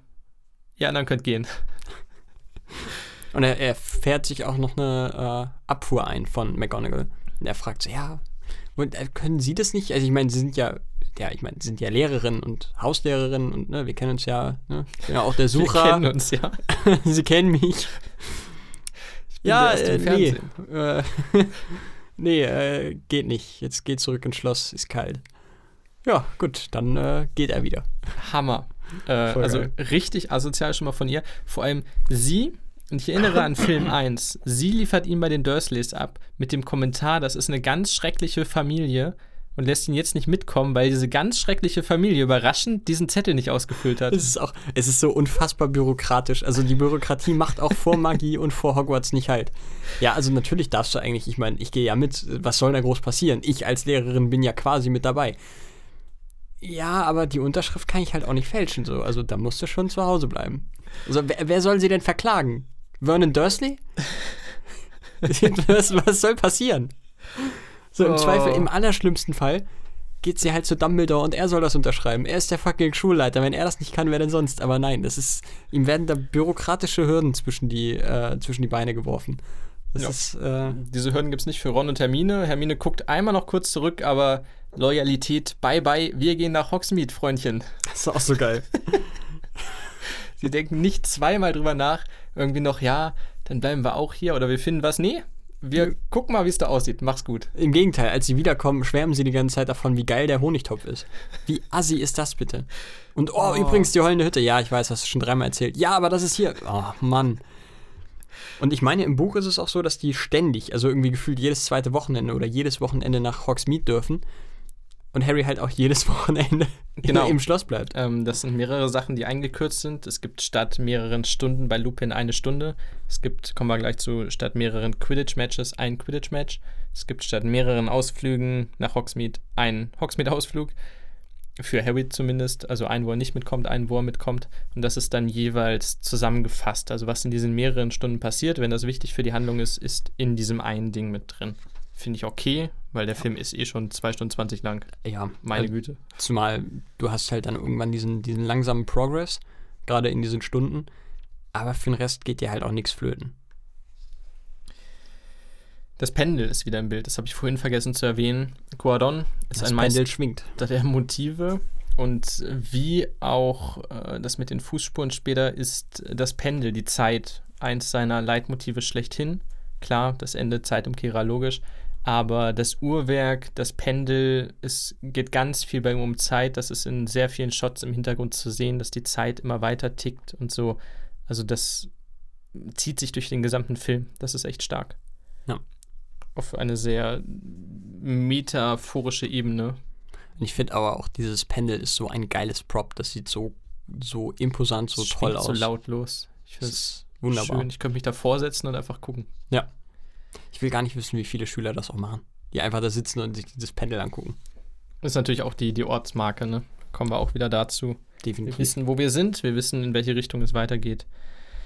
Zum Beispiel, wenn Harry gerade nichts zu tun hat. In den Büchern hängt auch mal mit Neville rum und mit dem guten Remus, Mr. Wolf Wolf, den Ja. auch jetzt trifft. Genau, und zwar auf der Brücke, deswegen heißt Kapitel 11 die Brückenszene. Ich finde es krass, was für ein ungewöhnlich enges Verhältnis die nach so kurzer Zeit haben. Ähm, auch nach einem halben Jahr fände ich das schon ziemlich heftig. Denn dann stehen sie auf einmal da auf der Brücke ganz romantisch und äh, reden über vergangene Zeiten, über verstorbene Eltern, über tiefe Ängste. Ähm, ich finde es fast schon ein bisschen übertrieben. Auf der anderen Seite unterstreicht es natürlich nochmal, wie, wie gleich sich die beiden sind in vielerlei Hinsicht. Vor allen Dingen aber auch, ähm, dass sie wirklich die gleiche Wellenlänge haben. Und es zeigt auch die äh, Ähnlichkeit zwischen Harry und James, da ja James da noch nicht bekanntermaßen, aber mittlerweile ja bekanntermaßen äh, einer der besten Freunde, wenn nicht sogar der beste Freund von Remus Lupin war. Mein Punkt ist der, wir haben vorhin gesprochen, Top 15 Szenen, das ist für mich eine der drei, vier besten Szenen in der Harry Potter-Reihe. Das ist relativ persönlich für mich, aber von vorne bis hinten, also die beste in diesem Film für mich, von vornherein, komplett. Und Alter, holy shit. Es gibt keinen Cut in dieser Brückenszene. Es dauert eineinhalb Minuten. Die Kamera geht auf die Brücke zu. Das ist übrigens das Modell, was Gordon per Hubschrauber irgendwo in die Highlands transportiert hat, wo die dann im Winter stehen durften. Stell mir das vor, wie er da mit so einem Hubschrauber fliegt und dann sagt, da, da will ich das haben. Und schneidet er noch so ein Seil runter und es fällt einfach aus 500 Metern runter. Schön. Ähm, es ist eine Plansequenz. Es ist ein Knackpunkt. Es ist Harrys emotionaler Wendepunkt. Es ändert seine Perspektive, weil Harry natürlich, du hast es jetzt angesprochen, die Gleichheit mit, mit Remus. Also Harry hat seine Freunde, aber aufgrund seines Schicksals ist er natürlich immer mit der anderen Generation verknüpft, mit der Generation seiner Eltern, mit denen, die tatsächlich gegen Voldemort gekämpft haben. Und Lupin ist so das erste Wesen, auch wenn wir später im Film noch ein zweites kennenlernen. Er ist der erste Mensch, der tatsächlich einer Familie gleichkommt für ihn. Also starke Leistung. ähm, also er hat keine nähere, also er hat diese Bindung, weil es seine Familie ist. Er setzt es sofort irgendwie gleich mit dem Freund seines Vaters. Lupin dachte, Harrys Dementor wäre Voldemort. Ist aber beeindruckt, dass Harry an den Dementor wiederum dachte, weil, das finde ich sehr schön, weil Harry nichts mehr fürchtet als die Furcht selber. Sehr weise Harry. Glaube ich auch einer der. ja, was, was auch sonst. Harry ist ja immer, immer oh, on, on top. Also, Harry ist der Musterknabe. nee, ich finde es aber, es ist, glaube ich, eine der, der meist benutzten Zitate aus der gesamten Reihe. Das Nichts ist klüger als die Angst selbst zu fürchten. Ja, okay. Wenn das so ist, sehr philosophisch. Lupin sagt, wie jeder andere Mensch auch, dass er Harry natürlich sofort an den Augen erkannt hat. Das sind die Augen seiner Mutter. Ich finde es trotzdem immer wieder schön.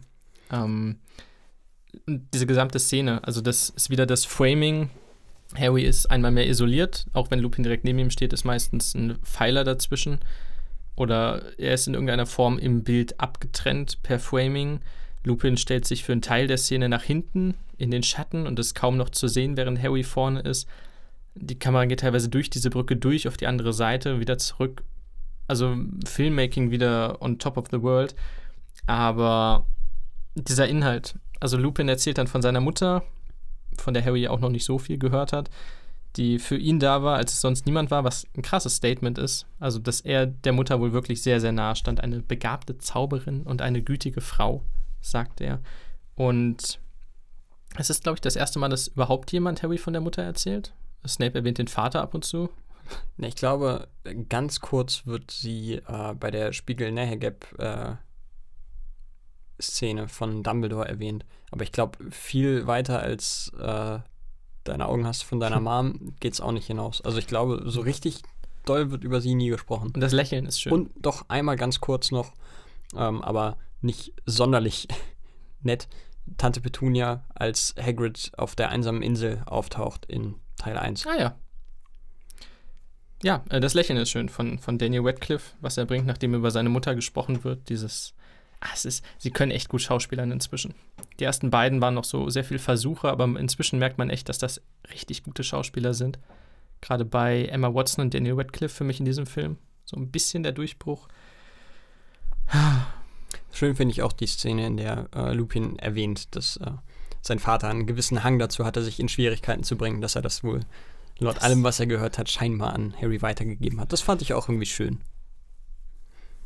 Und dann kommt er am Ende nochmal zu Harry zurück und sagt, dass dieser mehr von seinen Eltern wohl hat, als er glauben mag. Es zeigt die Verbundenheit, es zeigt, dass er einen Kontakt hat zu seiner Familie, dass Lupin tatsächlich jetzt eine Vertrauensperson für ihn ist auch eine außerhalb seiner Freunde, die auch einfach nach Hogsmeade die ganze Zeit gehen. Also, was soll er machen? Ja. Fantastisch. Also, die Art und Weise, wie es gedreht wurde, die Technik, der Inhalt, der Dialog, diese Schauspielerei, für mich eine der besten Szenen überhaupt. Ja. Dann sind wir jetzt in Kapitel 12, das da heißt Treppenhaus. Das es ist richtig. Ist ein Aufruhr im Treppenhaus. Genau, wir haben, ähm, also es gibt ein Deleted Scene, eine gelöschte Szene darüber. Das aber, es ist ein großer Teil der Story im Buch, der komplett rausgenommen wurde. Es geht um die Zeit, als äh, Sirius Black eingebrochen ist. Ja, ne, er ist schon bei Gryffindor reingekommen. Genau. Genau. Ähm, also nee, er ist nicht bei Gryffindor reingekommen, aber er ist in Hogwarts reingekommen. Stimmt, sorry, ich war auf der falschen Seite. Wir haben trotzdem eine Deleted Scene. Die eigentliche Deleted Scene ist nämlich eine der größten Szenen des Films. Sie sind in der großen Halle, nachdem, ja, das ist der erste Hogsmeade-Besuch, ne? Ja, nach dem ersten Hogsmeade-Besuch. Wir haben dieselbe Szenerie, die im Grunde auch inhaltlich im normalen Film läuft. One schwärmt von allen Dingen da und alles war toll. Das Ganze aber in der großen Halle. Wir haben 50, 60, 70 Schüler in der großen Halle, die alle freudig und aufgeregt zurück sind. Ähm, es gibt ein Postamt mit über 200 Heul äh, Eulen, wird erzählt. Ron mag Zonkos Scherzartikel laden, wäre gern zur heulenden Hütte gegangen. Und im Hintergrund spielen alle mit Scherzartikeln rum. Also die ganzen Schüler gehen komplett ab. Crab und Goyle mobben irgendwen. Hermine überzeugt Ron davon, dass doch nicht alles so super war. Ron, du musst jetzt nicht übertreiben. Es ist Hermine so ziemlich die einzige mal wieder, die den Ernst der Lage erkennt oder überhaupt die Lage. Es war okay. Es ist ein komischer Cut, weil das echt eine Riesenszene in der großen Halle ist mit ganz, ganz, ganz, ganz vielen Leuten. Am Ende gibt One Harry noch ein Spikoskop, ein Taschenspikoskop, was in den Büchern eine größere Rolle spielt. Denn dieses Spikoskop kann erkennen, ob Leute vertrauenswürdig sind oder nicht. Und Harry denkt halt, das wäre Schrott und das wäre halt kaputt, denn es schlägt die ganze Zeit aus bei vertrauensunwürdig auch wenn er im Gryffindor-Raum ist, ganz, ganz komisch. Es geht natürlich um die Ratte, um Peter Pettigrew, der in der Nähe ist. Er denkt aber, das Ding wäre halt kaputt. Da das Spikoskop im Film aber nicht mehr vorkommt, hat es mit der Szene dann auch sein, sein Bewendnis. Ja. Ich finde es trotzdem irgendwie, es ist ein verdammt mächtiges Werkzeug, einzig und allein für einen Scherzartikelladen. Das ist schon eine krasse Nummer. Ja, es kann in die Seelen von Leuten gucken. Und die auch richtig bewerten.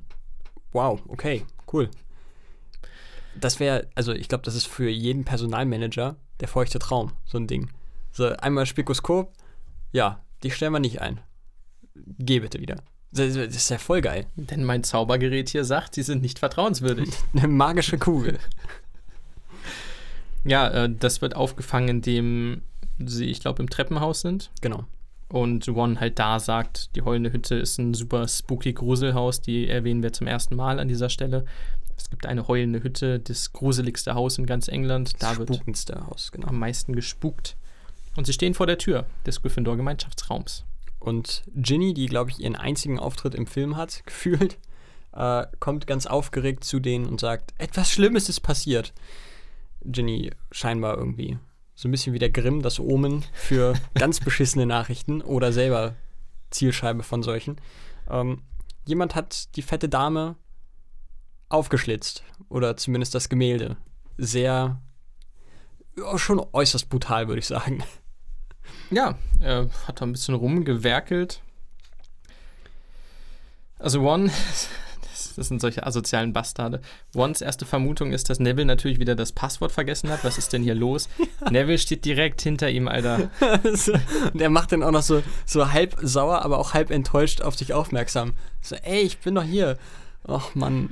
Also wenn selbst seine Gryffindor-Freunde auf dir rumhacken, dann musst du irgendwann mal überlegen, ob das der richtige Ort für dich ist. Neville sollte auch echt zu Hufflepuff. Naja, nee, gut, es, es zeigt sich ja später, dass er da schon richtig ist, aber mein Gott, ey. So die ersten Jahre wäre ich, wär ich echt voller Selbstzweifel. Die fette Dame ist weg. Und die Gemälde sind in großem, großem Aufruhr. Links neben der fetten Dame das Gemälde mit der Frau und der Tochter von Quaron. Krass, hat er es auch gemacht. Ja. Columbus hat's ja, hat gerne alle seine Kinder in irgendwelche Bilder gepackt. Hat er auch gemacht. Und Quaron dürfte links, links neben der fetten Dame ist da ein Gemälde. Sie suchen nach der fetten Dame, die ja logischerweise in irgendeinem anderen Gemälde sein müsste. Ich glaube, in den Büchern entdeckt Peeves sie. Das glaube ich auch, ja. Und in diesem Fall ist es Filch. Alle fragen sich, ja, wo ist sie denn? Filch dreht sich um und sagt, ja, da, da Ja. drüben. alles klar. Gut, das äh, ging schnell. Die Suche erledigt. Die fette Dame sah Augen wie der Teufel und eine Seele so schwarz wie sein Name. Sehr poetisch und dramatisch ausgedrückt. Definitiv. Hat sie, Aber glaube ich, lange dran gesessen. passt auch zu ihr, denn sie ist ja so ein bisschen opermäßig, äh, bisschen dramatisch. Ähm, ich verstehe nicht so ganz, warum Sirius da schon wieder so ein rüpeliger Arsch ist. Denn ähm, klar, er wollte in den, in den Gemeinschaftsraum der, der Gryffindors. Ich weiß jetzt tatsächlich nicht mehr, was er machen wollte. Ähm, Er will Pettigrew finden. Ah, stimmt. Er will zu Pettigrew. Gut, ergibt Sinn. ähm, ich verstehe dann trotzdem nicht, warum. Also, ich meine, er war doch auch in Hogwarts. Er weiß doch ganz genau, dass er mit Gewalt an diesem dämlichen Porträt nicht vorbeikommt. Warum rastet er dann da nochmal so aus? Wie gesagt, in der Retrospektive komisch, beim ersten Mal durchschauen völlig normal.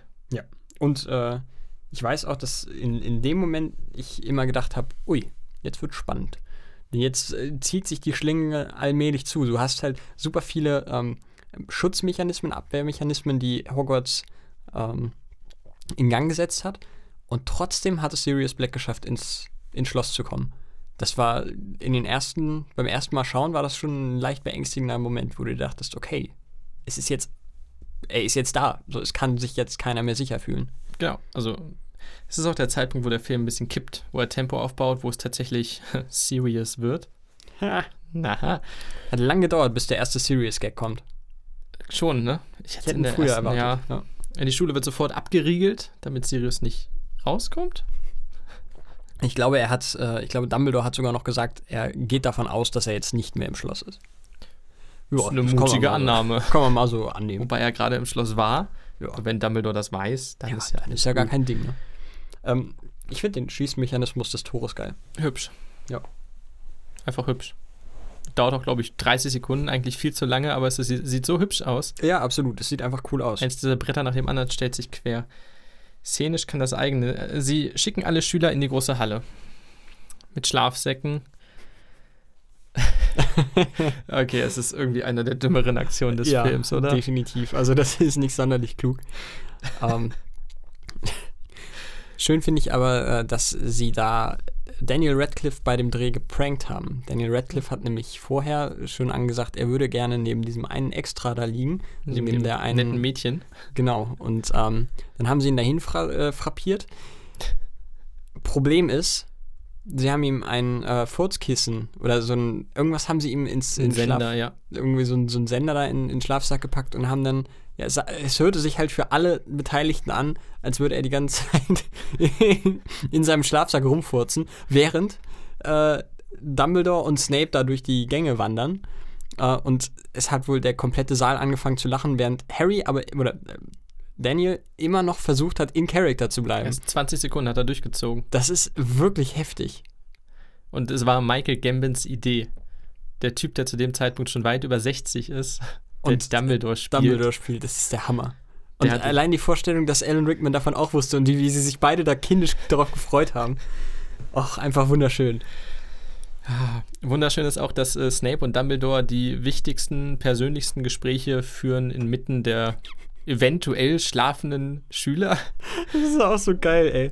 Tauschen mal wichtige Informationen hier aus. Ja, macht mal halt mal so, ne? Ah, hier liegt Harry. Naja, wo haben wir gerade drüber geredet? Ach ja, Unfassbar.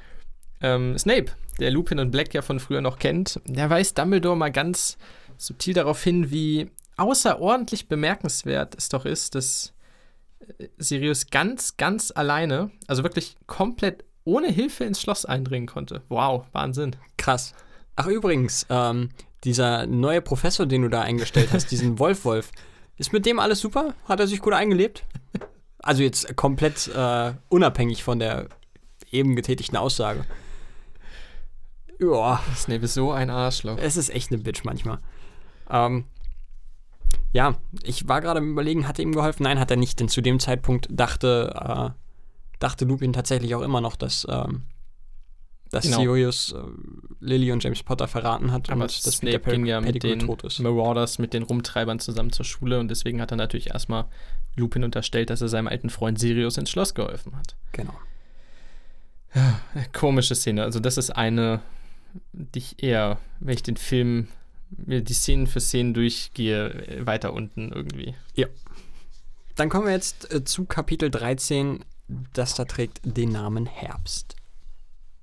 Das hast du schön gesagt. Das ist wieder die peitschende Weide, die wir sehen. Ach, ich könnte mich da nie satt sehen. Sie verliert ihre Blätter, sie schüttelt sie alle ab. Ja, das ist ein, eines fällt ganz langsam runter und dann merkt es, okay, jetzt habe ich die Schnauze voll, schüttelt sich einmal und einfach alles ist weg. Genial. Und Snape ersetzt Lupin in Verteidigung gegen die dunklen Künste. Wenn das eine Fach, was du magst, wenn das plötzlich der Lehrer übernimmt, den du überhaupt nicht leiden kannst, Also äh, schlechte Woche, ganz beschissene du Woche. kommst rein und denkst noch, jetzt wird's geil. Nee, wird's nicht. Nein. Snape ist da. Es wird sofort wieder alles dunkel, alles böse. Das ist so geil. Der Typ, ey. Ja. Er möchte ihm natürlich eins, eins aus, auswischen auch, weil er ihn verdächtigt immer noch. Also Snape ist weiterhin der Meinung, Lupin hätte Sirius ins Schloss gelassen. Er stellt deswegen mal spontan die Werwölfe auf den Unterrichtsplan. Klar. Einfach so, nicht? ich weiß auch nicht warum. Kann man ja mal behandeln. Turn to page 394. Ja, äh, das scheinbar ein Meme ist, was mir all die Jahre verborgen war. Ich wusste nicht, dass es ein sogar Meme ist. ich. Nee, das Ich ich kenne keine Memes. Wusste ich tatsächlich nicht. Habe ich erst vor ganz, wo relativ kurz, vor ein paar Wochen habe ich das erst mitgekriegt, dass das wohl eines wäre. Der Lupin ist leider unpässlich. Das äh, kommt durch. Und jetzt ist es Hermine, die sagt, äh, wir können doch nicht Werwölfe machen, nachdem wir erst Hinkepunks und Rotkappen hatten. Das ist wiederum der Verweis, das waren Unterrichtseinheiten, die in den Büchern durchaus vorkommen. Genau. Ich finde den Projektor, den Snape dann anwirft, sehr geil. Ist ein unfassbar altertümlicher Projektor. Der aber funktioniert, indem du drauf tippst mit dem Zauberstab. Easy. Also doch technisch hochwertig. Das Bild, was wir sehen vom Werwolf, ist natürlich das von äh, Galileo Galilei. Ich weiß gerade nicht den lateinischen Begriff, aber sein, sein Menschen da halt mit den ganzen Armen und Beinen, nur mit dem Werwolfskopf ist irgendwie niedlich. Ist irgendwie schon, ja, kann man mal machen. Achso, und One fragt sich äh, zum vierten Mal, wie Hermine denn einfach so aus dem Nichts kommen konnte und vergessen. And it's gone. Ja, was, Ja. was ist denn der Unterschied zwischen einem Animagus und einem Werwolf? Fragst du mich das jetzt? Ja, einfach mal so, so Wissensfrage. Ein Animagus kann sich aussuchen, wann er sich in ein Tier verwandelt. Ein Werwolf ist dazu gezwungen, wenn der Vollmond am Himmelszelte steht. Dann kann er auch seine Freunde töten. Oh ja. Und er reagiert ausschließlich auf andere Werwölfe. Das ist auch nochmal ein wichtiger Punkt, der genannt wird. Was fehlt, ist, dass Animagi sich registrieren lassen müssen. Das Ja. ist ein Fakt, der im Buch genannt wird, der auch durchaus wichtig ist, denn da sich, also die, die Rumtreiber waren ja alle vier Animagi, was man zu diesem Zeitpunkt noch nicht weiß, aber Sirius kann sich in einen Hund verwandeln, Remus Lupin ne, ist kein Animagi, aber kann ein Werwolf sein, James kann ein Hirsch sein und Peter Pettigrew kann sich zur Ratte verwandeln. Diese drei Animagi haben sich allerdings nicht registrieren lassen und das war auch der Grund, weshalb Sirius aus Azkaban entkommen konnte, da der Hund nicht registriert war. Den Ja. hatten sie nicht auf dem Schirm. Was schon Genau. eine geile Idee ist. Absolut. Ich frage mich nur, warum Sirius 13 fucking Jahre damit gewartet hat. War es so cozy in Azkaban? War es doch ganz angenehm Die eigentlich? Opportunity gewartet. Das ist schon ein bisschen. Hm. Aber gut. Genial von denen geregelt auf jeden Fall. Und wir haben auch die Werwölfe mal eben etabliert. Snape hat sie mal zwangsweise etabliert, um vielleicht den Schülern noch so ein bisschen was ins Ohr zu setzen. Hat ja im Endeffekt auch funktioniert. Hat funktioniert. Schön, dass er Hermine auch nochmal neunmal klug nennt. One stimmt einfach nur zu. Äh, Richtige Arschloch-Move. Ron ist dies, in diesem Film ein richtiger Wichser. Erst das mit Neville, dann jetzt nochmal Hermine in die Pfanne hauen, sich auf die Seite von Snape stellen. Digga, was ist los mit dir? Ja, er ist schon der, der least fair. Also von den dreien mag ich ihn auch am wenigsten. Definitiv, auch weil er so eine Drama-Queen ist. Ach, und Draco, ich liebe Draco, schickt Harry noch eine Zeichnung. Eine echt hübsche Zeichnung. Tatsächlich, So ja. ein GIF auf dem Zeichenpapier, wie Harry beim Quidditch von einem Blitz getroffen wird. Das sieht mega geil aus. Das ist schon cool. da muss man, muss man ihn mal loben. Ja, der Draco, du, der Draco. Apropos Quidditch, Quidditch. hättest du jetzt sagen können. Ja. Ja, ähm, Nummer eins. Quidditch ist ein verboten gefährlicher Sport. Warum the fuck dürfen die das? In dieser kurzen Einstellung, die man da sieht, sieht man, wie ein Schüler mit einem brennenden Besen abstürzt. Noch nicht davon sprechend, was Harry noch passieren wird. Also what the fuck? Warum, warum darf das sein? Stimmt denn mit denen nicht? Ich liebe Quidditch. Ich liebe es, komm, ich liebe es in den Büchern. Ich hasse es, was die im Film gemacht haben, aus persönlichen Gründen. Ich kann es verstehen im Sinne der Story. Sie haben mehrere Quidditch-Spiele rausgeschmissen. Es gibt nur dieses eine gegen Hufflepuff? Hufflepuff. Achso, Ravenclaw? jetzt, ja. genau. Mit übrigens Cedric Diggory als Sucher. Äh, Das hatte ich jetzt auch noch, egal. Das kommt gleich. Denn in den Büchern, also in dem Buch, spielt er erst gegen Ravenclaw, nee, erst gegen Hufflepuff, dann gegen Ravenclaw, dann gegen Slytherin.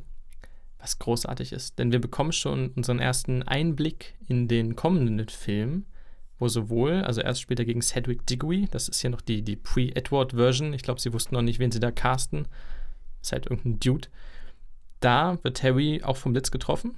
Äh, von den, von den Dementoren halt wie, wie sagt man, vom, vom Besen gehauen, Angeknabbert? abgesaugt, genau. Und Cedric Diggory fängt einfach den Schnatz danach. Auch geil. Ja, geiler Typ. Ähm. Da sieht man schon, das, das ist ein richtig guter. Im zweiten Spiel, und jetzt liebe ich es, ne? wir haben Quidditch, wir haben eine Sportart, die bisher einfach so ein bisschen random vor sich hin lief. Jetzt haben wir wirkliche Taktiken. Cho Chang, ich liebe Cho Chang. Cho Chang ist meine Abs, also großartig. Ich weiß nicht, warum Harry Ginny genommen hat, keine Ahnung, andere Geschichte. Weil Cho Chang absolut langweilig ist. What?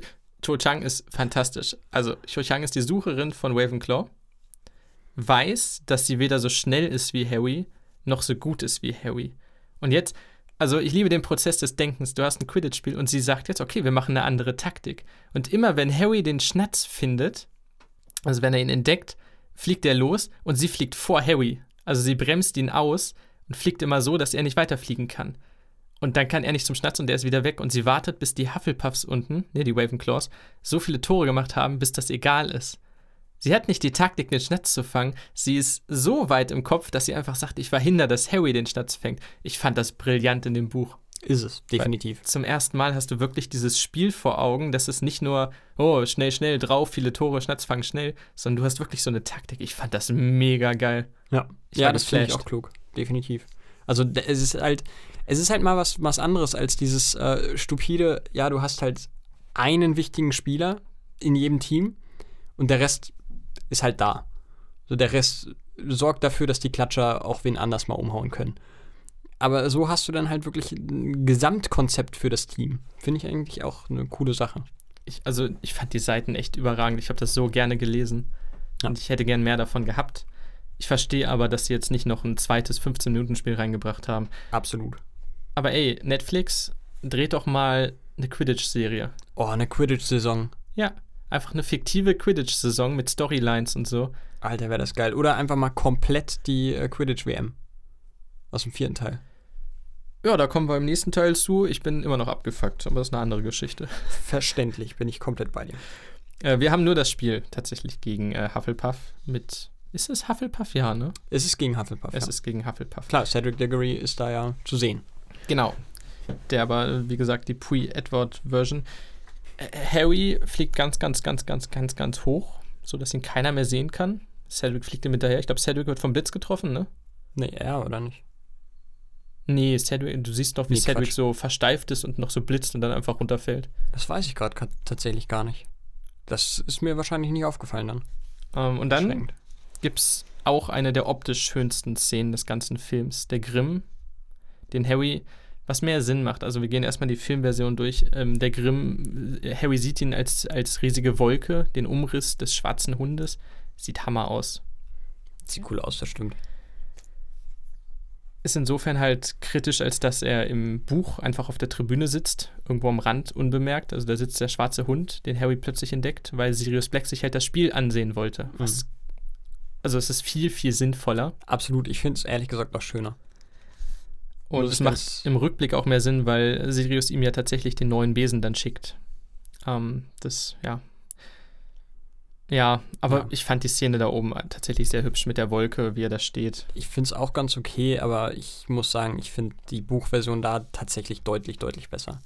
Ähm, auch weil es einfach ein bisschen, Stimmiger. es ist so, so beiläufiger auch. Ich finde es total geil, wenn jemand von, von einer beiläufigen Aktion oder einem beiläufigen Objekt oder in dem Fall halt dem Hund, der da in, den, in der Tribüne sitzt, so geschockt ist, dass auf einmal nichts mehr passiert.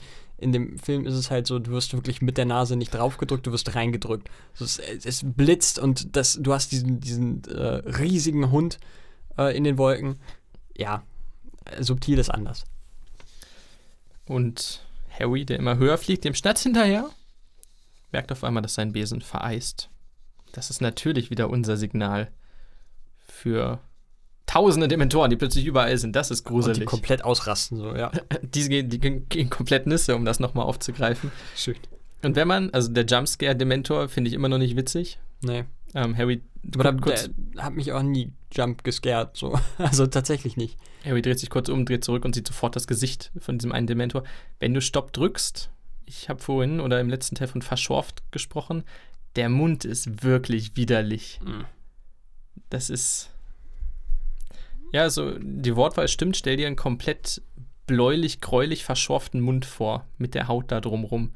Das ist nicht schön. Nee, ist, ist echt nicht schön. Harry hört wieder den Schrei und stürzt ab.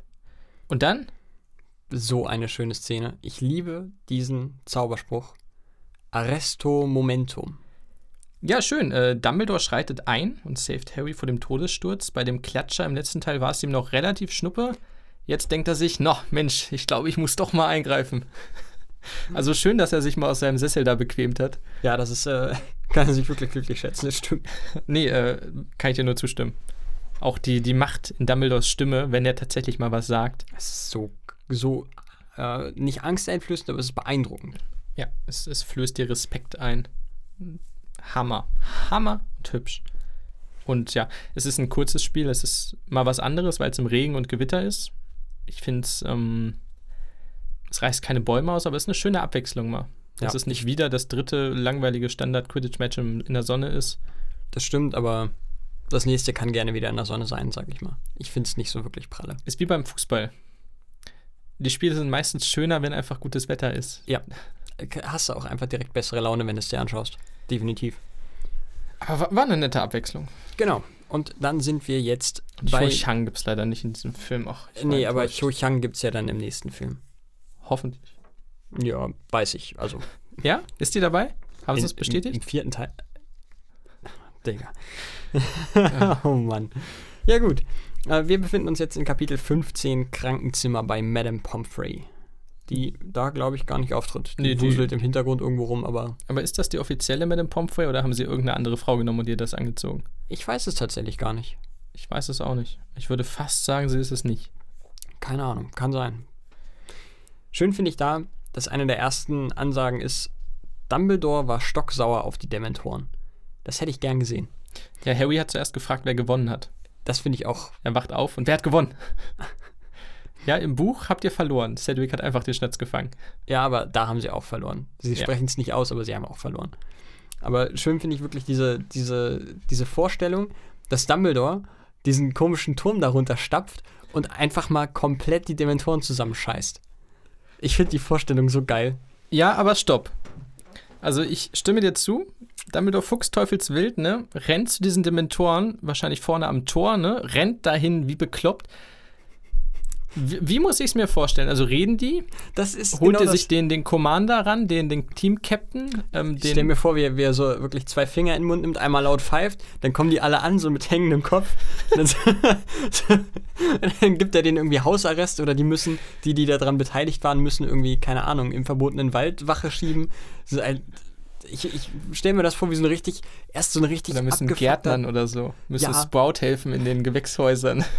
Ja, und dann ist Sprout übelst abgefuckt, weil alles tot ist. Nee, ehrlich, haben die einen ministeriellen Vorgesetzten, mit dem Dumbledore spricht? Wie spricht er mit den Dementoren? Ich habe keine Ahnung, aber ich finde die Vorstellung so geil. Ich bin so interessiert. Ja, ich hätte das so gerne gesehen. Ah, schön. Er, er hat sie weggeschickt. Äh, wie, wie kann man sich das vorstellen? Die Viecher hören doch gefühlt eigentlich auf niemanden. Ich meine, ich frage frag mich sowieso, warum die im Dienste des äh, Zaubereiministeriums stehen. Aber, what? Ja, vielleicht hat er auch rote Karte gezogen. Der kurze Pfiff, griff in die Arschtasche, rot und runter. Der, Der Dementor steckt noch so die Hände an die Kapuze und regt sich völlig auf. Ja, während, während Harry, Harry noch so äh, lamentierend am Boden liegt. lass uns zum Ernst zurückkommen. Ah, schön. Harrys Besen. Wir stellen uns das vor, das äh, Gebiet Hogwarts umfasst etwa 48 Millionen Kubikmeter.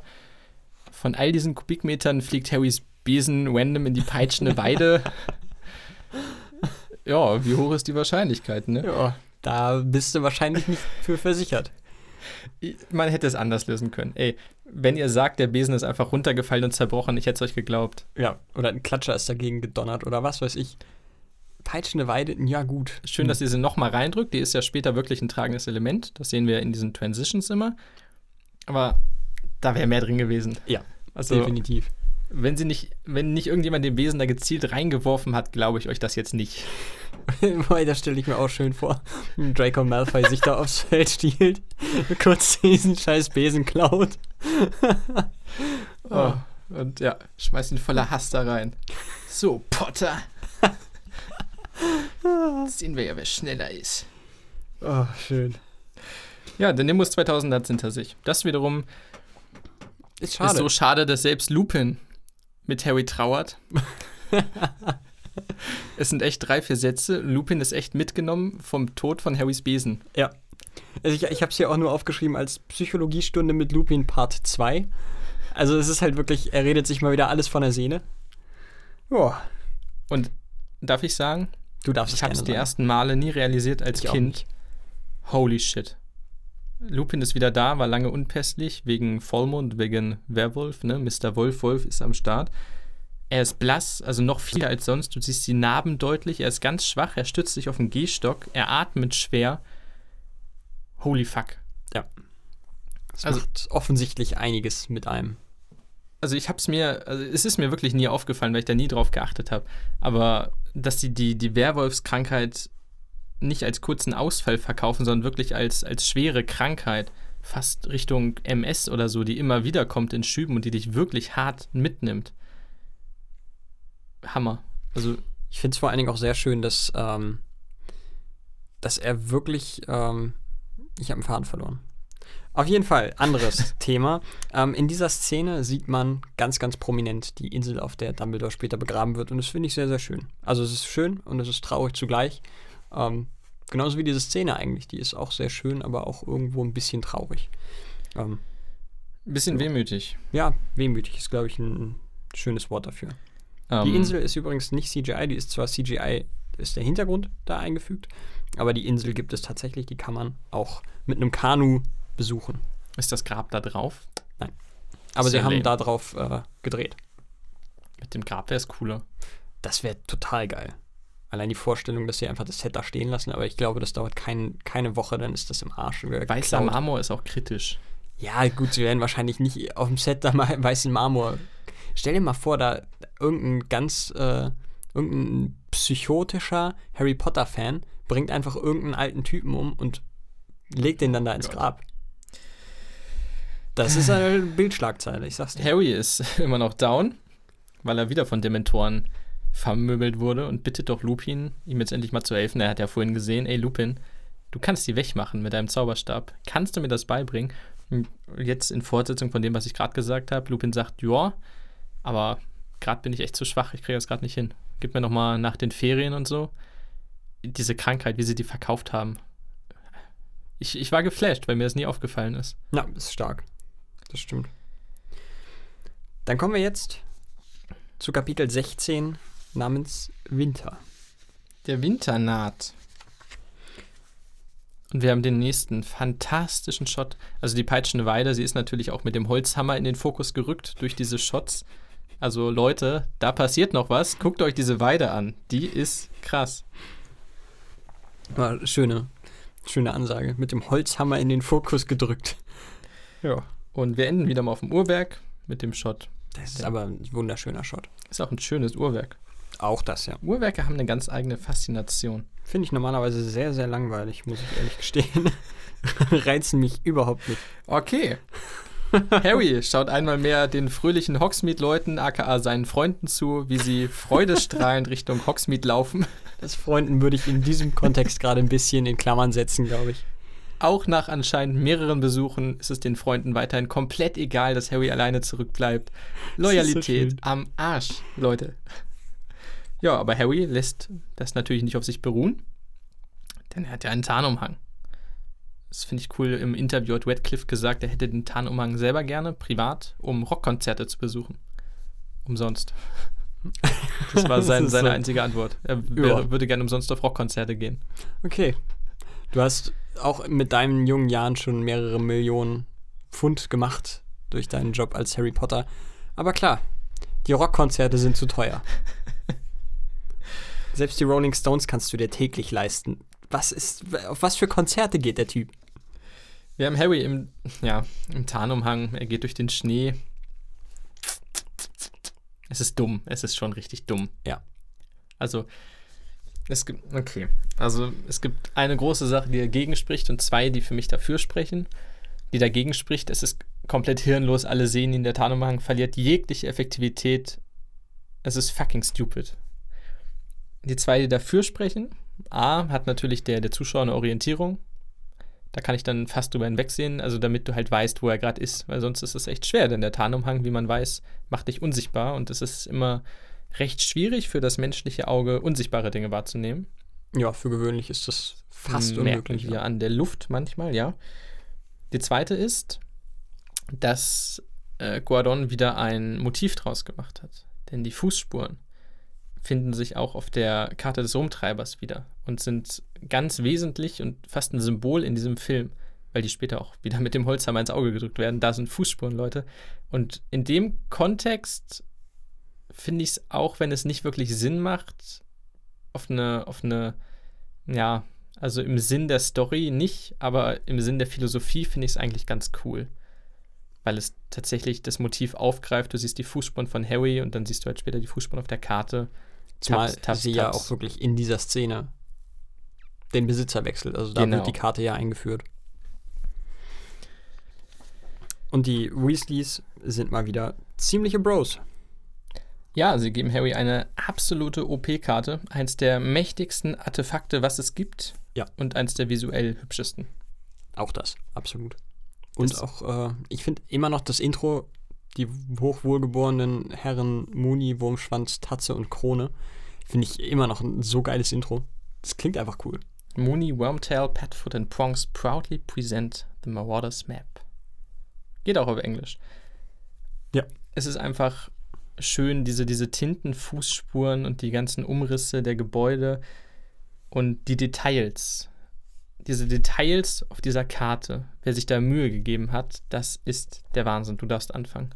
Ja, denn äh, zum einen kann man dort erkennen einen gewissen Newt Scamander, der durch die Hogwarts-Landen äh, streift.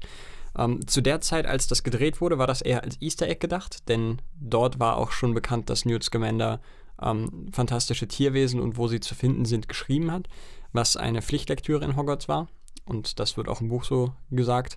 Ähm, später, dadurch, dass daraus dann ja eigene Filme geworden sind, der Fantastische Tierwesen-Film, ähm, wurde bekannt, dass Newt Scamander ein Freund von Albus Dumbledore ist und jetzt kann man fast davon ausgehen, dass er ihn einfach nur besucht hat. Auch im Bild, äh, relativ weit links unten, Newt Scamander ist sehr prominent platziert, ist Bathilda Backshot, die Autorin, Journalistin auch, Ich die später das Buch über Dumbledore schreibt, zumindest ein Buch, quasi den Gegenentwurf zu Rita Kimkorns Version, die ähm, eine jahrelange Begleiterin von Albus Dumbledore auch war. Vielleicht war sie auch auf dieser Teeparty. Also sowohl Newt Scamander als auch Bathilda Backshot. Die, Die, du darfst. die später noch einen zentralen Part in Hawks, äh, Quatsch, in Godric's Hollow einnimmt. Gut, wir kommen dann deutlich, deutlich später dann irgendwann mal zu dieser Szene, aber oh, das finde ich auch sehr schön. Ja, und man sieht Räume, Gänge, also man kann unendlich viel entdecken, wenn man immer mal wieder stoppt. Es macht großen Spaß, diese Karte. Ich hätte sie gerne, einfach um voyeuristisch alles auszukundschaften und mir alles anzugucken. Absolut, ist total spannend. Also auch jeder äh, Datenschützer kriegt, glaube ich, einen Herzinfarkt beim bloßen Gedanken daran. Aber es ist schon cool. Und die Zwillinge geben Harry noch auf den Weg, dass es sieben Wege aus dem Schloss gibt. Und sie empfehlen den Buckel der einäugigen Hexe zum Honigtopf. Den, diese Statue im dritten Stock, der oh, zwei Jahre zuvor noch verboten war, äh, die haben wir schon mal gesehen, denn dort befindet sich der Eingang zu Fluffys Gemach und zum Stein der Weisen. Basically. Wie ist Fluffy da reingekommen? Die Tür ist nicht Ahnung. groß genug für Vielleicht ihn. sind sie da rein appariert? ist Fluffy da noch drin? Haben sie ihn einfach vergessen? Ja, ist da so ein halb verwestes Skelett von Fluffy? Boah, Das wäre ja irgendwie Sünde. Und auch strange, wenn so ein riesiger dreiköpfiger Hund einfach so lange in der Schule einfach liegen gelassen wird. Aber haben sie was mit dem, mit dem Schachfeld gemacht, mit, dem, mit der Besenkammer, mit den fliegenden Schlüsseln? Haben die das anders genutzt? Boah, einfach die Vorstellung, dass das einfach noch da ist. Das geil muss ja das da denn? sein. Sie haben es ja einfach zugemacht. Stell dir mal vor, so in 10, 15 Jahren gibt es dann so, ah ja, Zaubereigeschichte. Heute können wir mal Geschichte richtig nah erleben. Und dann gehen sie einfach dahin und gucken sich die einzelnen Räume an. Ich fand es ja schon großartig, dass im allerletzten Teil Ron und Hermine zur Kammer des Schreckens runtergehen. Aber stell dir vor, sie wären da durchgegangen nochmal, also durchgesprintet. Beides total geil. Oh, stell dir mal vor, irgendwie so eine, so eine Mischung, sie müssten überall nochmal hin. Aus jedem, aus jedem Jahr. Purer Fanservice, aber Pur. Ja. Einmal, einmal da runter, dann äh, kann man erschrecken, sind sie ja. In drei müssen sie irgendwas in der heulenden Hütte finden. Das wäre irgendwie geil. Und du siehst halt, wie alles so ein bisschen verwittert ist. Oh, Schon cool. Schon cool. Und Harry schafft es. Er darf. Er darf los. Freude kehrt ins Leben zurück. Er darf zu seinen Freunden. In Kapitel 17 geht es nämlich erneut um Hogsmeade. Ja, und das erste, was wir von Ho Hogsmeade sehen, ist äh, der Honigtopf oder der Keller des Honigtopfs. Dort Genau. endet nämlich der Geheimgang, der aus Hogwarts Sprach rausführt. Vorhin von der krassen, fast Virtual Reality-liken Tour durch das Klassenzimmer von Lupin. Das gibt es auch für den Honigtopf. Du gehst durch. Es sind, sie haben das gedreht. Sie haben sich wahrscheinlich einen Tag genommen, um diese DVD-Extra-Szene zu drehen. Du gehst durch, die Leute interagieren, einer kauft einen Lolli, du kannst dir die Sachen anschauen, links, rechts. Hinten steht Fred und nimmt irgendwelche Sachen aus irgendeiner Dose. George ist auch noch in der Gegend. Und wenn du zurückgehst und nach rechts schaust, siehst du, wie die beiden kurz sich umgucken und in den Geheimgang gehen, in den Keller. Geil. Und das haben sie gemacht, um dieses Extra auf der DVD. Es, es ist große Liebe drin. Ich, Hammer. Das ist echt cool. Kann man sich durchklicken, Leute, wenn ihr eine DVD habt von 2005. Euer Glück. Ja, und wie ich vorhin schon sagte, das Modell von Hogwarts, das riesige 1 zu 18, 1 zu 24 1 zu Modell. 24 sagtest du. 24 äh, gibt es auch für Hogsmeade. Das haben sie auch für Hogsmeade gebaut. Statt äh, Schnee allerdings, das spielt ja im Winter im Normalfall, wenn Harry da ist, haben sie allerdings Salz genommen, Ach. um den, um den Schnee zu animieren. Haben eine Woche gebraucht, um das alles mit Schnee zu bestreuen, auch für Hogwarts natürlich. Ne? Beide Sets mussten ja dann irgendwie bestreut werden und knapp zwei Wochen hat es dann wieder gedauert, den ganzen Scheiß wegzufegen. Weil du musst ja dann jedes einzelne kleine Steinchen mit so einem Pinselchen vom Salz befreien. Gott. Ja. Ja. Da hast du Spaß. Aber was, ja, also was halb gelungen ist, Stuart Quake wollte Hogsmeade so schaffen, dass es sich anfühlt wie Weihnachten, sagt er. Es ist draußen bitterlich kalt und ein bisschen eklig und wenn du die Fenster aber siehst, die, die warmen Farben, alles ist gelb und leuchtend lädt dich ein, so dieses warme, heimliche, das wollte er. Hat er das geschafft, deiner Meinung nach? Hm. Nee. Ehrlich gesagt nicht ganz. Also irgendwie holt mich das nicht so sehr ab, was daran liegen könnte, dass wir in dieser heimeligen Stimmung ähm, vielleicht ganze 30 Sekunden sind und für den Rest sind wir draußen in der Kälte.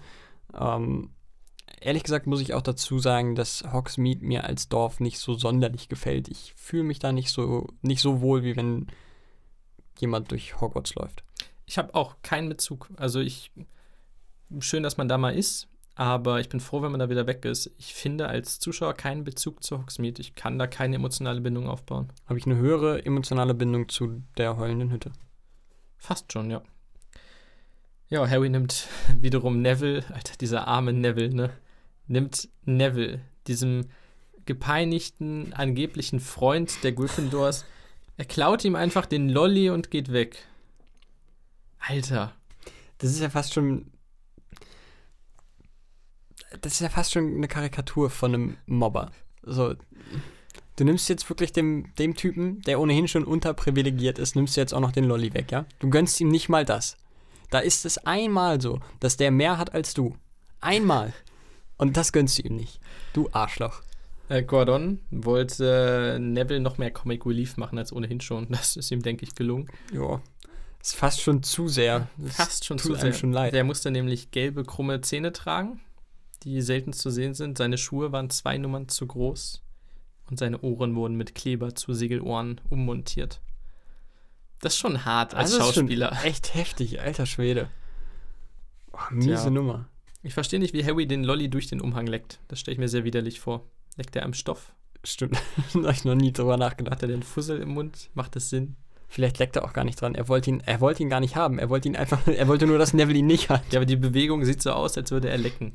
Stimmt. Klar, auch da mit den Fußspuren geht es wieder darum, dass der, der Zuschauer tatsächlich weiß, wo Harry gerade ist. Für die Leute drumherum, Schon strange. Aber gut, ich meine, es ist Zaubererwelt. Ich glaube, da gibt es schlimmere und, und besorgniserregendere, komischere Sachen als ein fliegender Lolly. Ja, und wir sind bei, bei One und Hermine. Die sehr awkward sich unterhalten. Aber süß. Ja, schon. Also du merkst, da kommt was. Das dauert noch zwei, drei Jahre. Aber so ein bisschen necken, so ein bisschen drumherum reden um den Brei, der da irgendwie auf dem Tisch bereitsteht. Ist, ist schon süß. Wir sehen die heulende Hütte, die gar nicht mal so gruselig ist. Nee, aber sie sieht, ich finde, die hat was. Die sieht geil aus irgendwie. Ja, also bei mir mehr als Hogsmeade, aber Ja. ich finde, Also nicht geil im Sinne von, Mensch, schöner Wohnen. Sondern eher geil im Sinne von, "Mm, das ist interessant. Da würde ich gern mal äh, mit einer Kamera rein und mal gucken, was es da so gibt. Genau, aber das ist der Punkt. Also es ist der gruseligste Ort von England. Ne? Nirgends spukt es mehr als da. Ich würde hingehen. Also wenn ich in der Situation da bin, das sieht jetzt nicht so schlimm aus. Ich würde mal reingucken. Na gut, das ist ja nur eine, eine Legende. Denn letztendlich findet man ja später raus, warum da gesagt wird, dass es da spukt. Aber niemand ist ja je reingegangen. Nee, eben. Das ist, das ist sowieso ein bisschen komisch. Wobei weiß man nicht, ob da nie jemand reingegangen ist. Das ist gar nicht mal unmöglich. Gut, aber mal angenommen, es hätte da gespukt, wahrscheinlich wäre Dumbledore mal rumgegangen und hätte geguckt. Also jetzt vorausgesetzt, er hätte nicht gewusst, was da abgeht. Das hätte nicht unkontrolliert spuken können da. Das stimmt. Aber ich glaube, es kann es nirgendwo, weil wenn es irgendwo spukt, ich meine, Leute, ihr seid Magier. Ihr könnt das schon rausfinden. So, Es ist halt, Ihr es seid ist halt Zauberer. Magie. Man redet über Spuken, wenn es um euch geht. Ja, das ist eu- euer, euer Heimspiel. Ja, äh, Stuart Quake, der Setdesigner, hat auch gesagt, die, die Hütte könnte sich bewegen und äh, die wäre auch auf, auf Stelzen und Schienen und so und könnte kippen und neigen. Wann kommt das zur Geltung? Im Finale. Achte da mal auf den Hintergrund. Da äh, merkst du, dass da viel Wind ist und der Hintergrund bewegt sich ständig von links nach rechts. Und Nie wahrgenommen.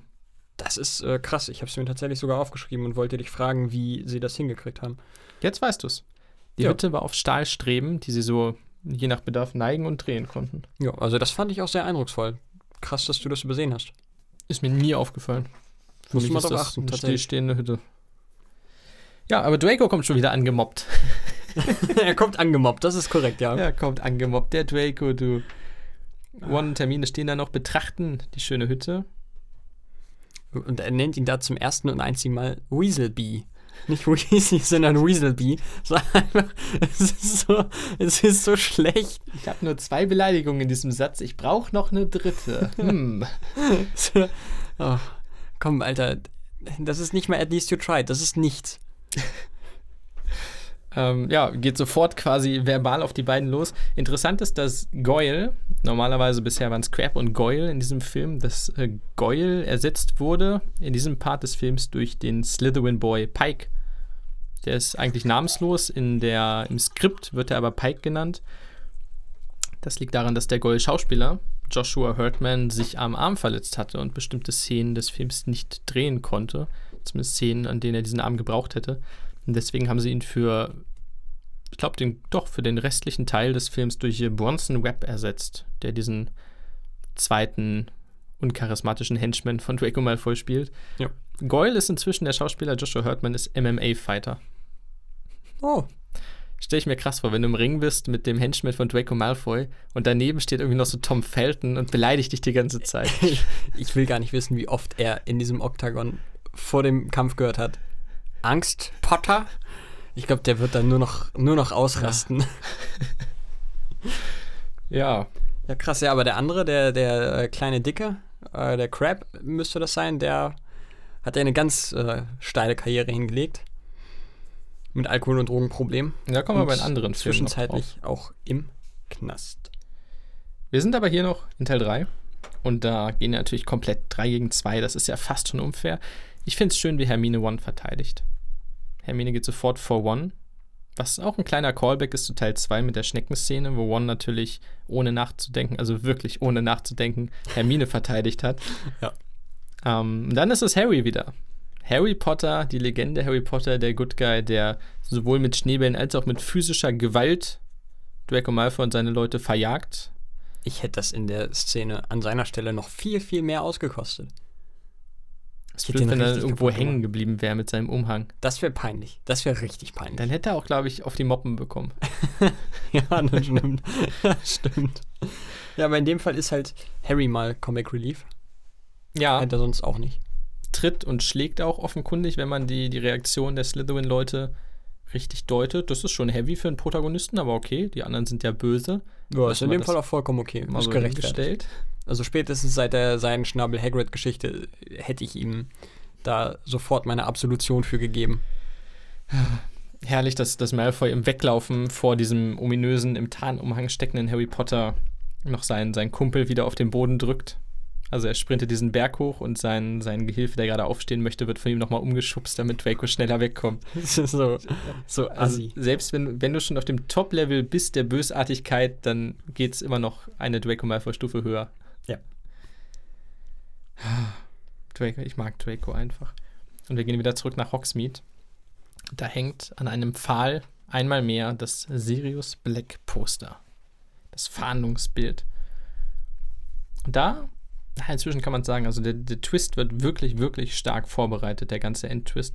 Denn zu diesem Zeitpunkt wird ausschließlich und auf äußerst übertriebene Art und Weise von dem durch und durch grausamen und bösen Black gewarnt. Also der, man, man kennt nur dieses verrückte Schreibild und man hat als Zuschauer im Kopf zu diesem Zeitpunkt gar keine andere Möglichkeit, als zu denken, dass das der Superböse ist, das ist der Antagonist. Du bekommst keine anderen Hinweise dafür. Das finde ich sehr schön gemacht. Ja. Und immer wieder wird dir dieses Schreibild quasi ins Gesicht gedrückt. Das ist der Böse, liebe Freunde. Das ist der Böse, der kommt noch. Seid gewarnt. Nee, das ist wirklich sehr schön gemacht, das stimmt. Und es ist so ein gigantisches Puzzle wiederum. Ich bin wieder beim Puzzle und diesmal über Sirius Black, denn alle Infos, die wir im gesamten Film sammeln, drehen sich am Ende einmal um, aber die bleiben bestehen. Also es stimmt alles, aber es ist ein kleines bisschen anders. Du Also- hast halt eine, eine andere Perspektive, kriegst du Genau. dazu. Du kriegst auf einmal die Perspektive von Sirius dazu und alles verändert sich. Und trotzdem macht alles Sinn mit diesem Puzzle. Ja. Und das ist äh, sehr schön gemacht. Also wenn sich das am Ende zusammensetzt und dann sich die Handlung damit dreht. Ja, dann kommen wir zu Kapitel 18, Madame Rosmerta.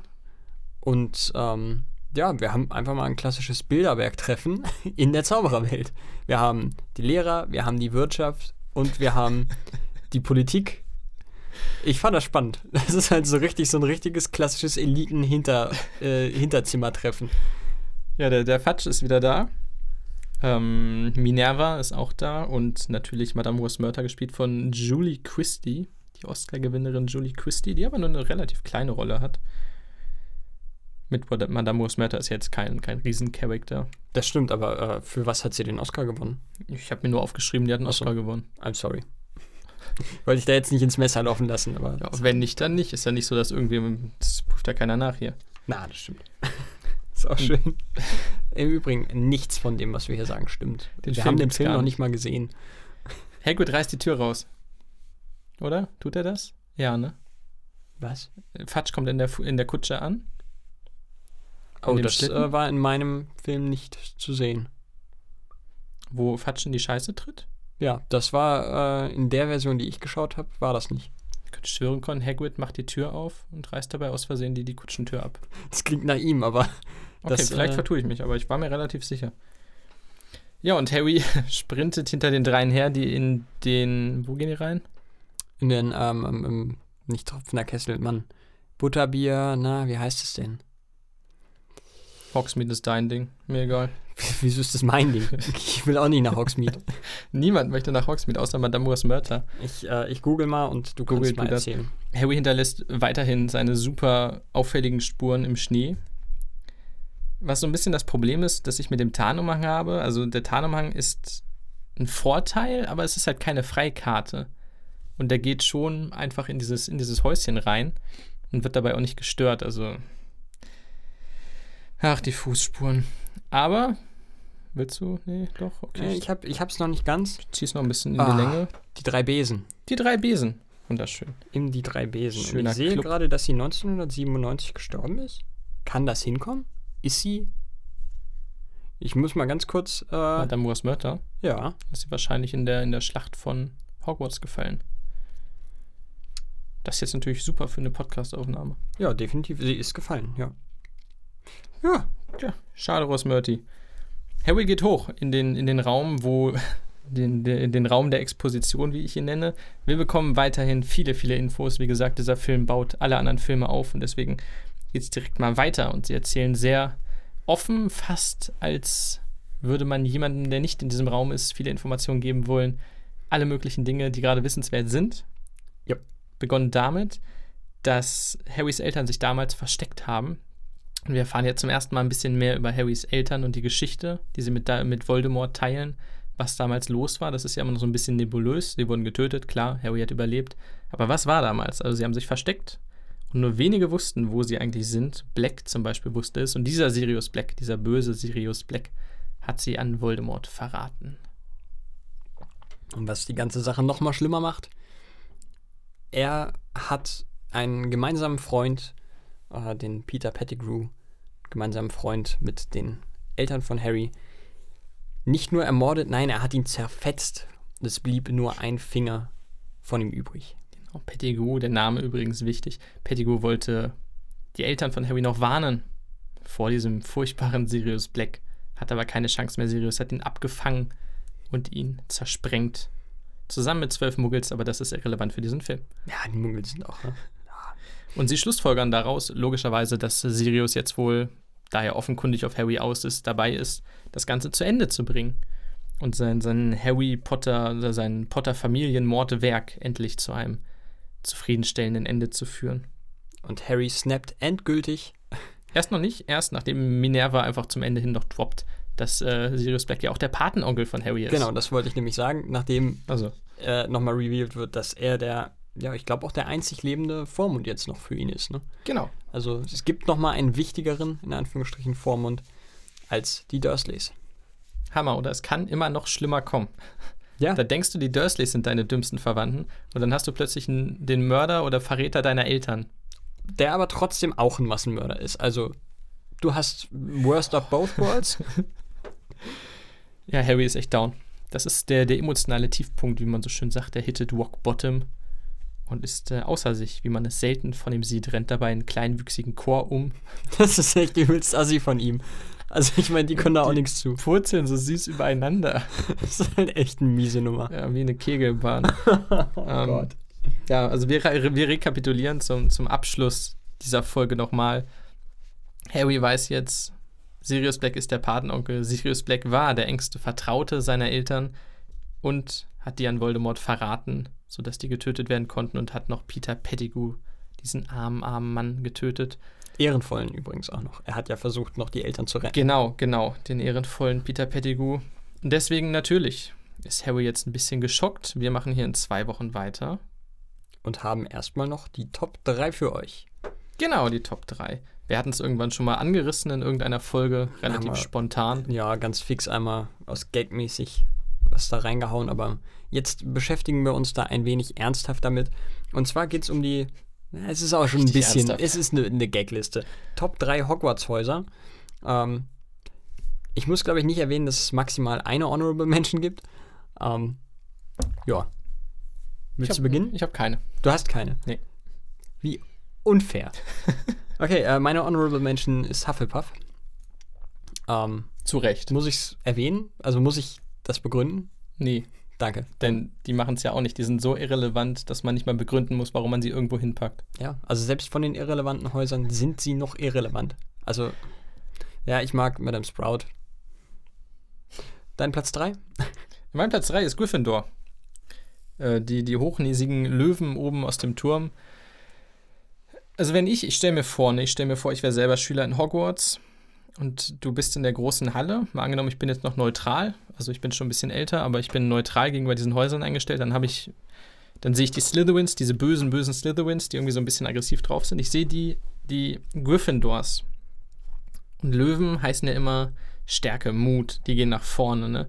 Und die wären mir, glaube ich, viel zu offensiv. Die wären mir zu selbstbewusst, zu draufgängerisch, zu nervig. Ich glaube, wenn ich mit denen zusammen leben müsste, wären die nach zwei, drei Tagen so anstrengend, dass ich es nicht mehr könnte. Vor allem das ganze Mobbertum, dass Leute da ausgeschlossen werden und beleidigt werden und beklaut werden. Kritisch. Das ist schon assi. Deshalb reicht es nur für den dritten, Alter. Ja, nee, kann ich nachvollziehen. Mein Platz 3, Slytherin. Es sind halt einfach Wichser. Also, Punkt. Das war's. Was ich ganz cool finde, ist, dass sie ihren Raum unter diesem See haben. Ähm, im, Im Kerker. De, den Raum finde ich nicht sonderlich schön, aber ich finde die Location cool.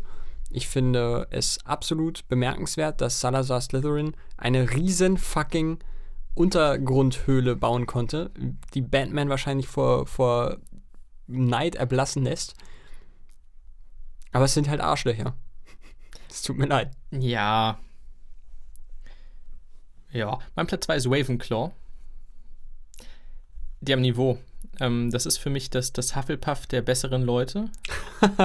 ich, die sind blau, ne? Ja. Ja. Ich mag das Blau sehr gern. Blau-Silber müsste es sein. Ja. Das Logo sieht cool aus. Die Leute da sind cool. Ich erinnere mich an. Qiu Chang? Ah, richtig. Die meinte ich, genau.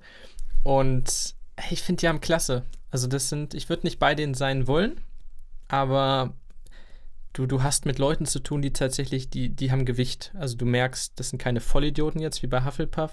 Das sind tatsächlich intelligente Leute, die Okay. Sachen können und die Sachen auch durchziehen. Und ich finde auch den Namen cool. Irgendwie ist alles an denen cool, aber es reicht nicht für Platz 1. Ja, die Gründerin finde ich irgendwie ein bisschen. Hm. Rowena Ravenclaw. Hm. Fand ihn nett. Mein Platz 2 ist Gryffindor. Ähm, die ähnlichen äh, Probleme wie bei dir sehe ich da, muss ich ehrlich gestehen. Die sind mir manchmal ein bisschen zu hochnäsig, aber sie haben das Herz ja meist doch am rechten Fleck. Ähm, Betonung auf meistens. ähm, natürlich nicht immer. Ja. Äh, sie sind halt wirklich institutionell bei allem bevorzugt. Das finde ich persönlich schon ganz schön assi. Ähm, deswegen ist das definitiv nicht mein Sieger der Herzen. Kann ich nachvollziehen, denn der Sieger der Herzen ist natürlich Slytherin. Hammer. Also nichts hat mehr. In welche Rolle gehe ich jetzt? Okay, gehen wir in die Vollen. Ähm, Oh ich, ich persönlich finde, dass äh, Zaubererfamilien reinblütig gehalten werden sollten. Ich glaube, sowohl Mischblüter als auch Schlammblüter haben nichts verloren in Hogwarts. Ähm, die sollten. Oh, jetzt darf ich nichts Falsches sagen. Die Ich äh, wollte gerade sagen, ich habe ein Die bisschen sollten- Angst. die sollten gehen. Ähm, Slytherin ist für mich das, also die haben halt ihre Blutlinie reingehalten, ne? Das sind die Guten, ähm, die noch tatsächlich für die, für die richtigen Werte kämpfen in der Zaubererwelt. In einer Zeit, in der viele diese Werte vergessen haben und in der pf, ähm, diese ganzen Mischehen und so weiter schwierig, sage ich mal. Das, ähm, das lenkt von dem ab, was eigentlich das Ziel war dieser, dieser höher geborenen Rasse. Von daher. Oh, verdammt. Ähm, nee, Schlangen sind auch schöne Tiere. Ich, ich mag, ich mag das, das Untergrundlayer, auch wie du, dass die, die Scheiben quasi ein Aquarium sind zum See, ist ziemlich bullient. Ich finde es krass, dass die immer benachteiligt werden.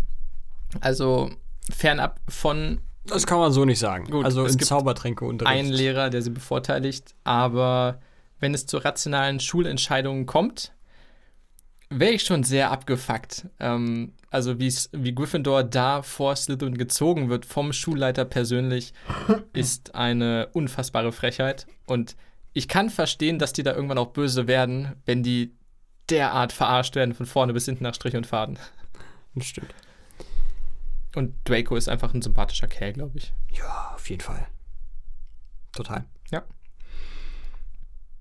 Top 3 Hogwarts-Häuser, Platz 1 von mir ist, äh, ja, jetzt nicht sonderlich schwer zu erraten. Ich habe ja schon drei andere genannt. Ravenclaw. Äh, zum einen ist Ich meine finde die Gründerin ein bisschen strange. Ja, ist sie. Ist schon komisch. Ähm, zum einen äh, schöne Farbe. Bin ich komplett bei dir. Ähm, der Adler ist geil. Oder der, der Raven ist ja eigentlich, es ist ein Rabe, aber es sieht eigentlich immer aus wie ein Adler. Mhm, naja, gut. Gerade bei denen, die sich auf die Fahne schreiben, dass sie ja intelligent sind, braucht man nicht auf so Details achten. Das wäre ja Quatsch. Ähm, nee, es ist, äh, ich finde, ich find, du hast da halt keine Arschlöcher. So, also es gibt keinen, der mir einfällt, der aus Ravenclaw kommt, der ein Arschloch ist. Es gibt bei Gryffindor zuhauf, es gibt bei Slytherin keinen, der keiner ist, gefühlt. Und ähm, in Hufflepuff genauso. Da gab es auch viele Arschlöcher, unter anderem die ganze Bagage um Cedric Diggory im vierten Teil. Das sind Ganz richtige viele. Wichser. Da haben sie einmal wirklich, die wissen ganz genau, wie es ist, gemobbt zu werden, immer unten zu stehen. Da haben sie einmal Erfolg und dann sind die mindestens genauso hochnäsig wie Gryffindor. Leute, dann habt ihr es auch nicht anders verdient. Ihr könnt mit Erfolg nicht umgehen. einem Sticker verteilt und Potter Stinks. Ja, weißt du, ey, ihr habt jetzt die doppelte Gewinnchance. Natürlich ist ein bisschen blöd gelaufen, aber sei doch froh. Besser als wenn die Franzosen oder die Ungarn gewinnen. Was ist, oder Bulgaren sind es, ne? Das sind gar nicht Ungarn. Bulgarien kommt Ja, Viktor Krumm. Bulgaren. Ey, und dann machen sie Potter da so nieder, obwohl Diggory selber das nicht mal will. Was für Arschgeigen. Und soweit ich weiß, also ich kenne momentan keinen Ravenclaw, der irgendwie so ein komplett kolossales Arschloch war. Und deren Hauslehrer ist Professor Flitwick. Sie gehen auch den meisten Streitereien einfach aus dem Weg, weil sie zu intelligent dafür sind. Die haben einfach keinen Bock auf den ganzen Kindergarten-Scheiß. Ich hätte Hermine rückblickend auch gerne bei Ravenclaw gesehen, Und Ron bei Hufflepuff. damit wir One nie wiedersehen, richtig. ähm, ich glaube, das hätte noch mal so ein, also so merkt man halt, dass die Protagonisten wirklich reingedrückt werden in dieses Haus und ähm, dass der Schulleiter auch auf dieses Haus setzt und dieses Haus mit aller Macht nach vorne schiebt und hättest du das mehr verteilt, dass äh, Hermine wirklich bei Ravenclaw ist, dann hättest du auch so ein, so ein hausübergreifende Liebesgeschichte gegeben, was, glaube ich, für Völkerverbindungen sehr wichtig gewesen wäre. Das stimmt. Ja. Außerdem hättest du dann drei verschiedene Häuser, die noch mehr m, wirklich die Slytherins ausschließen können. Also die sind untereinander vernetzter und hauen die Slytherins noch weiter aus diesem Fokus Bei raus. Harry Potters Sohn ja später auch vielleicht zu Slytherin geht, man weiß es ja nicht. Ich denke nicht. Er wäre ein Reinblüter. Ich sehe ihn da. Er ist aber kein Arschloch. Zumindest Noch nicht. sollte man davon ausgehen.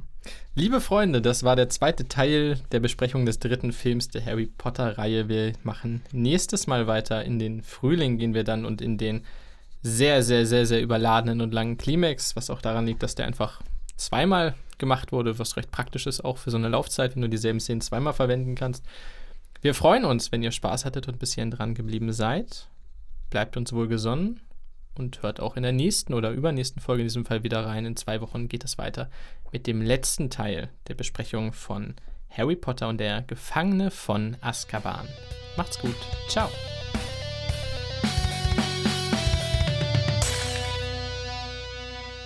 Steinwurf im Glashaus.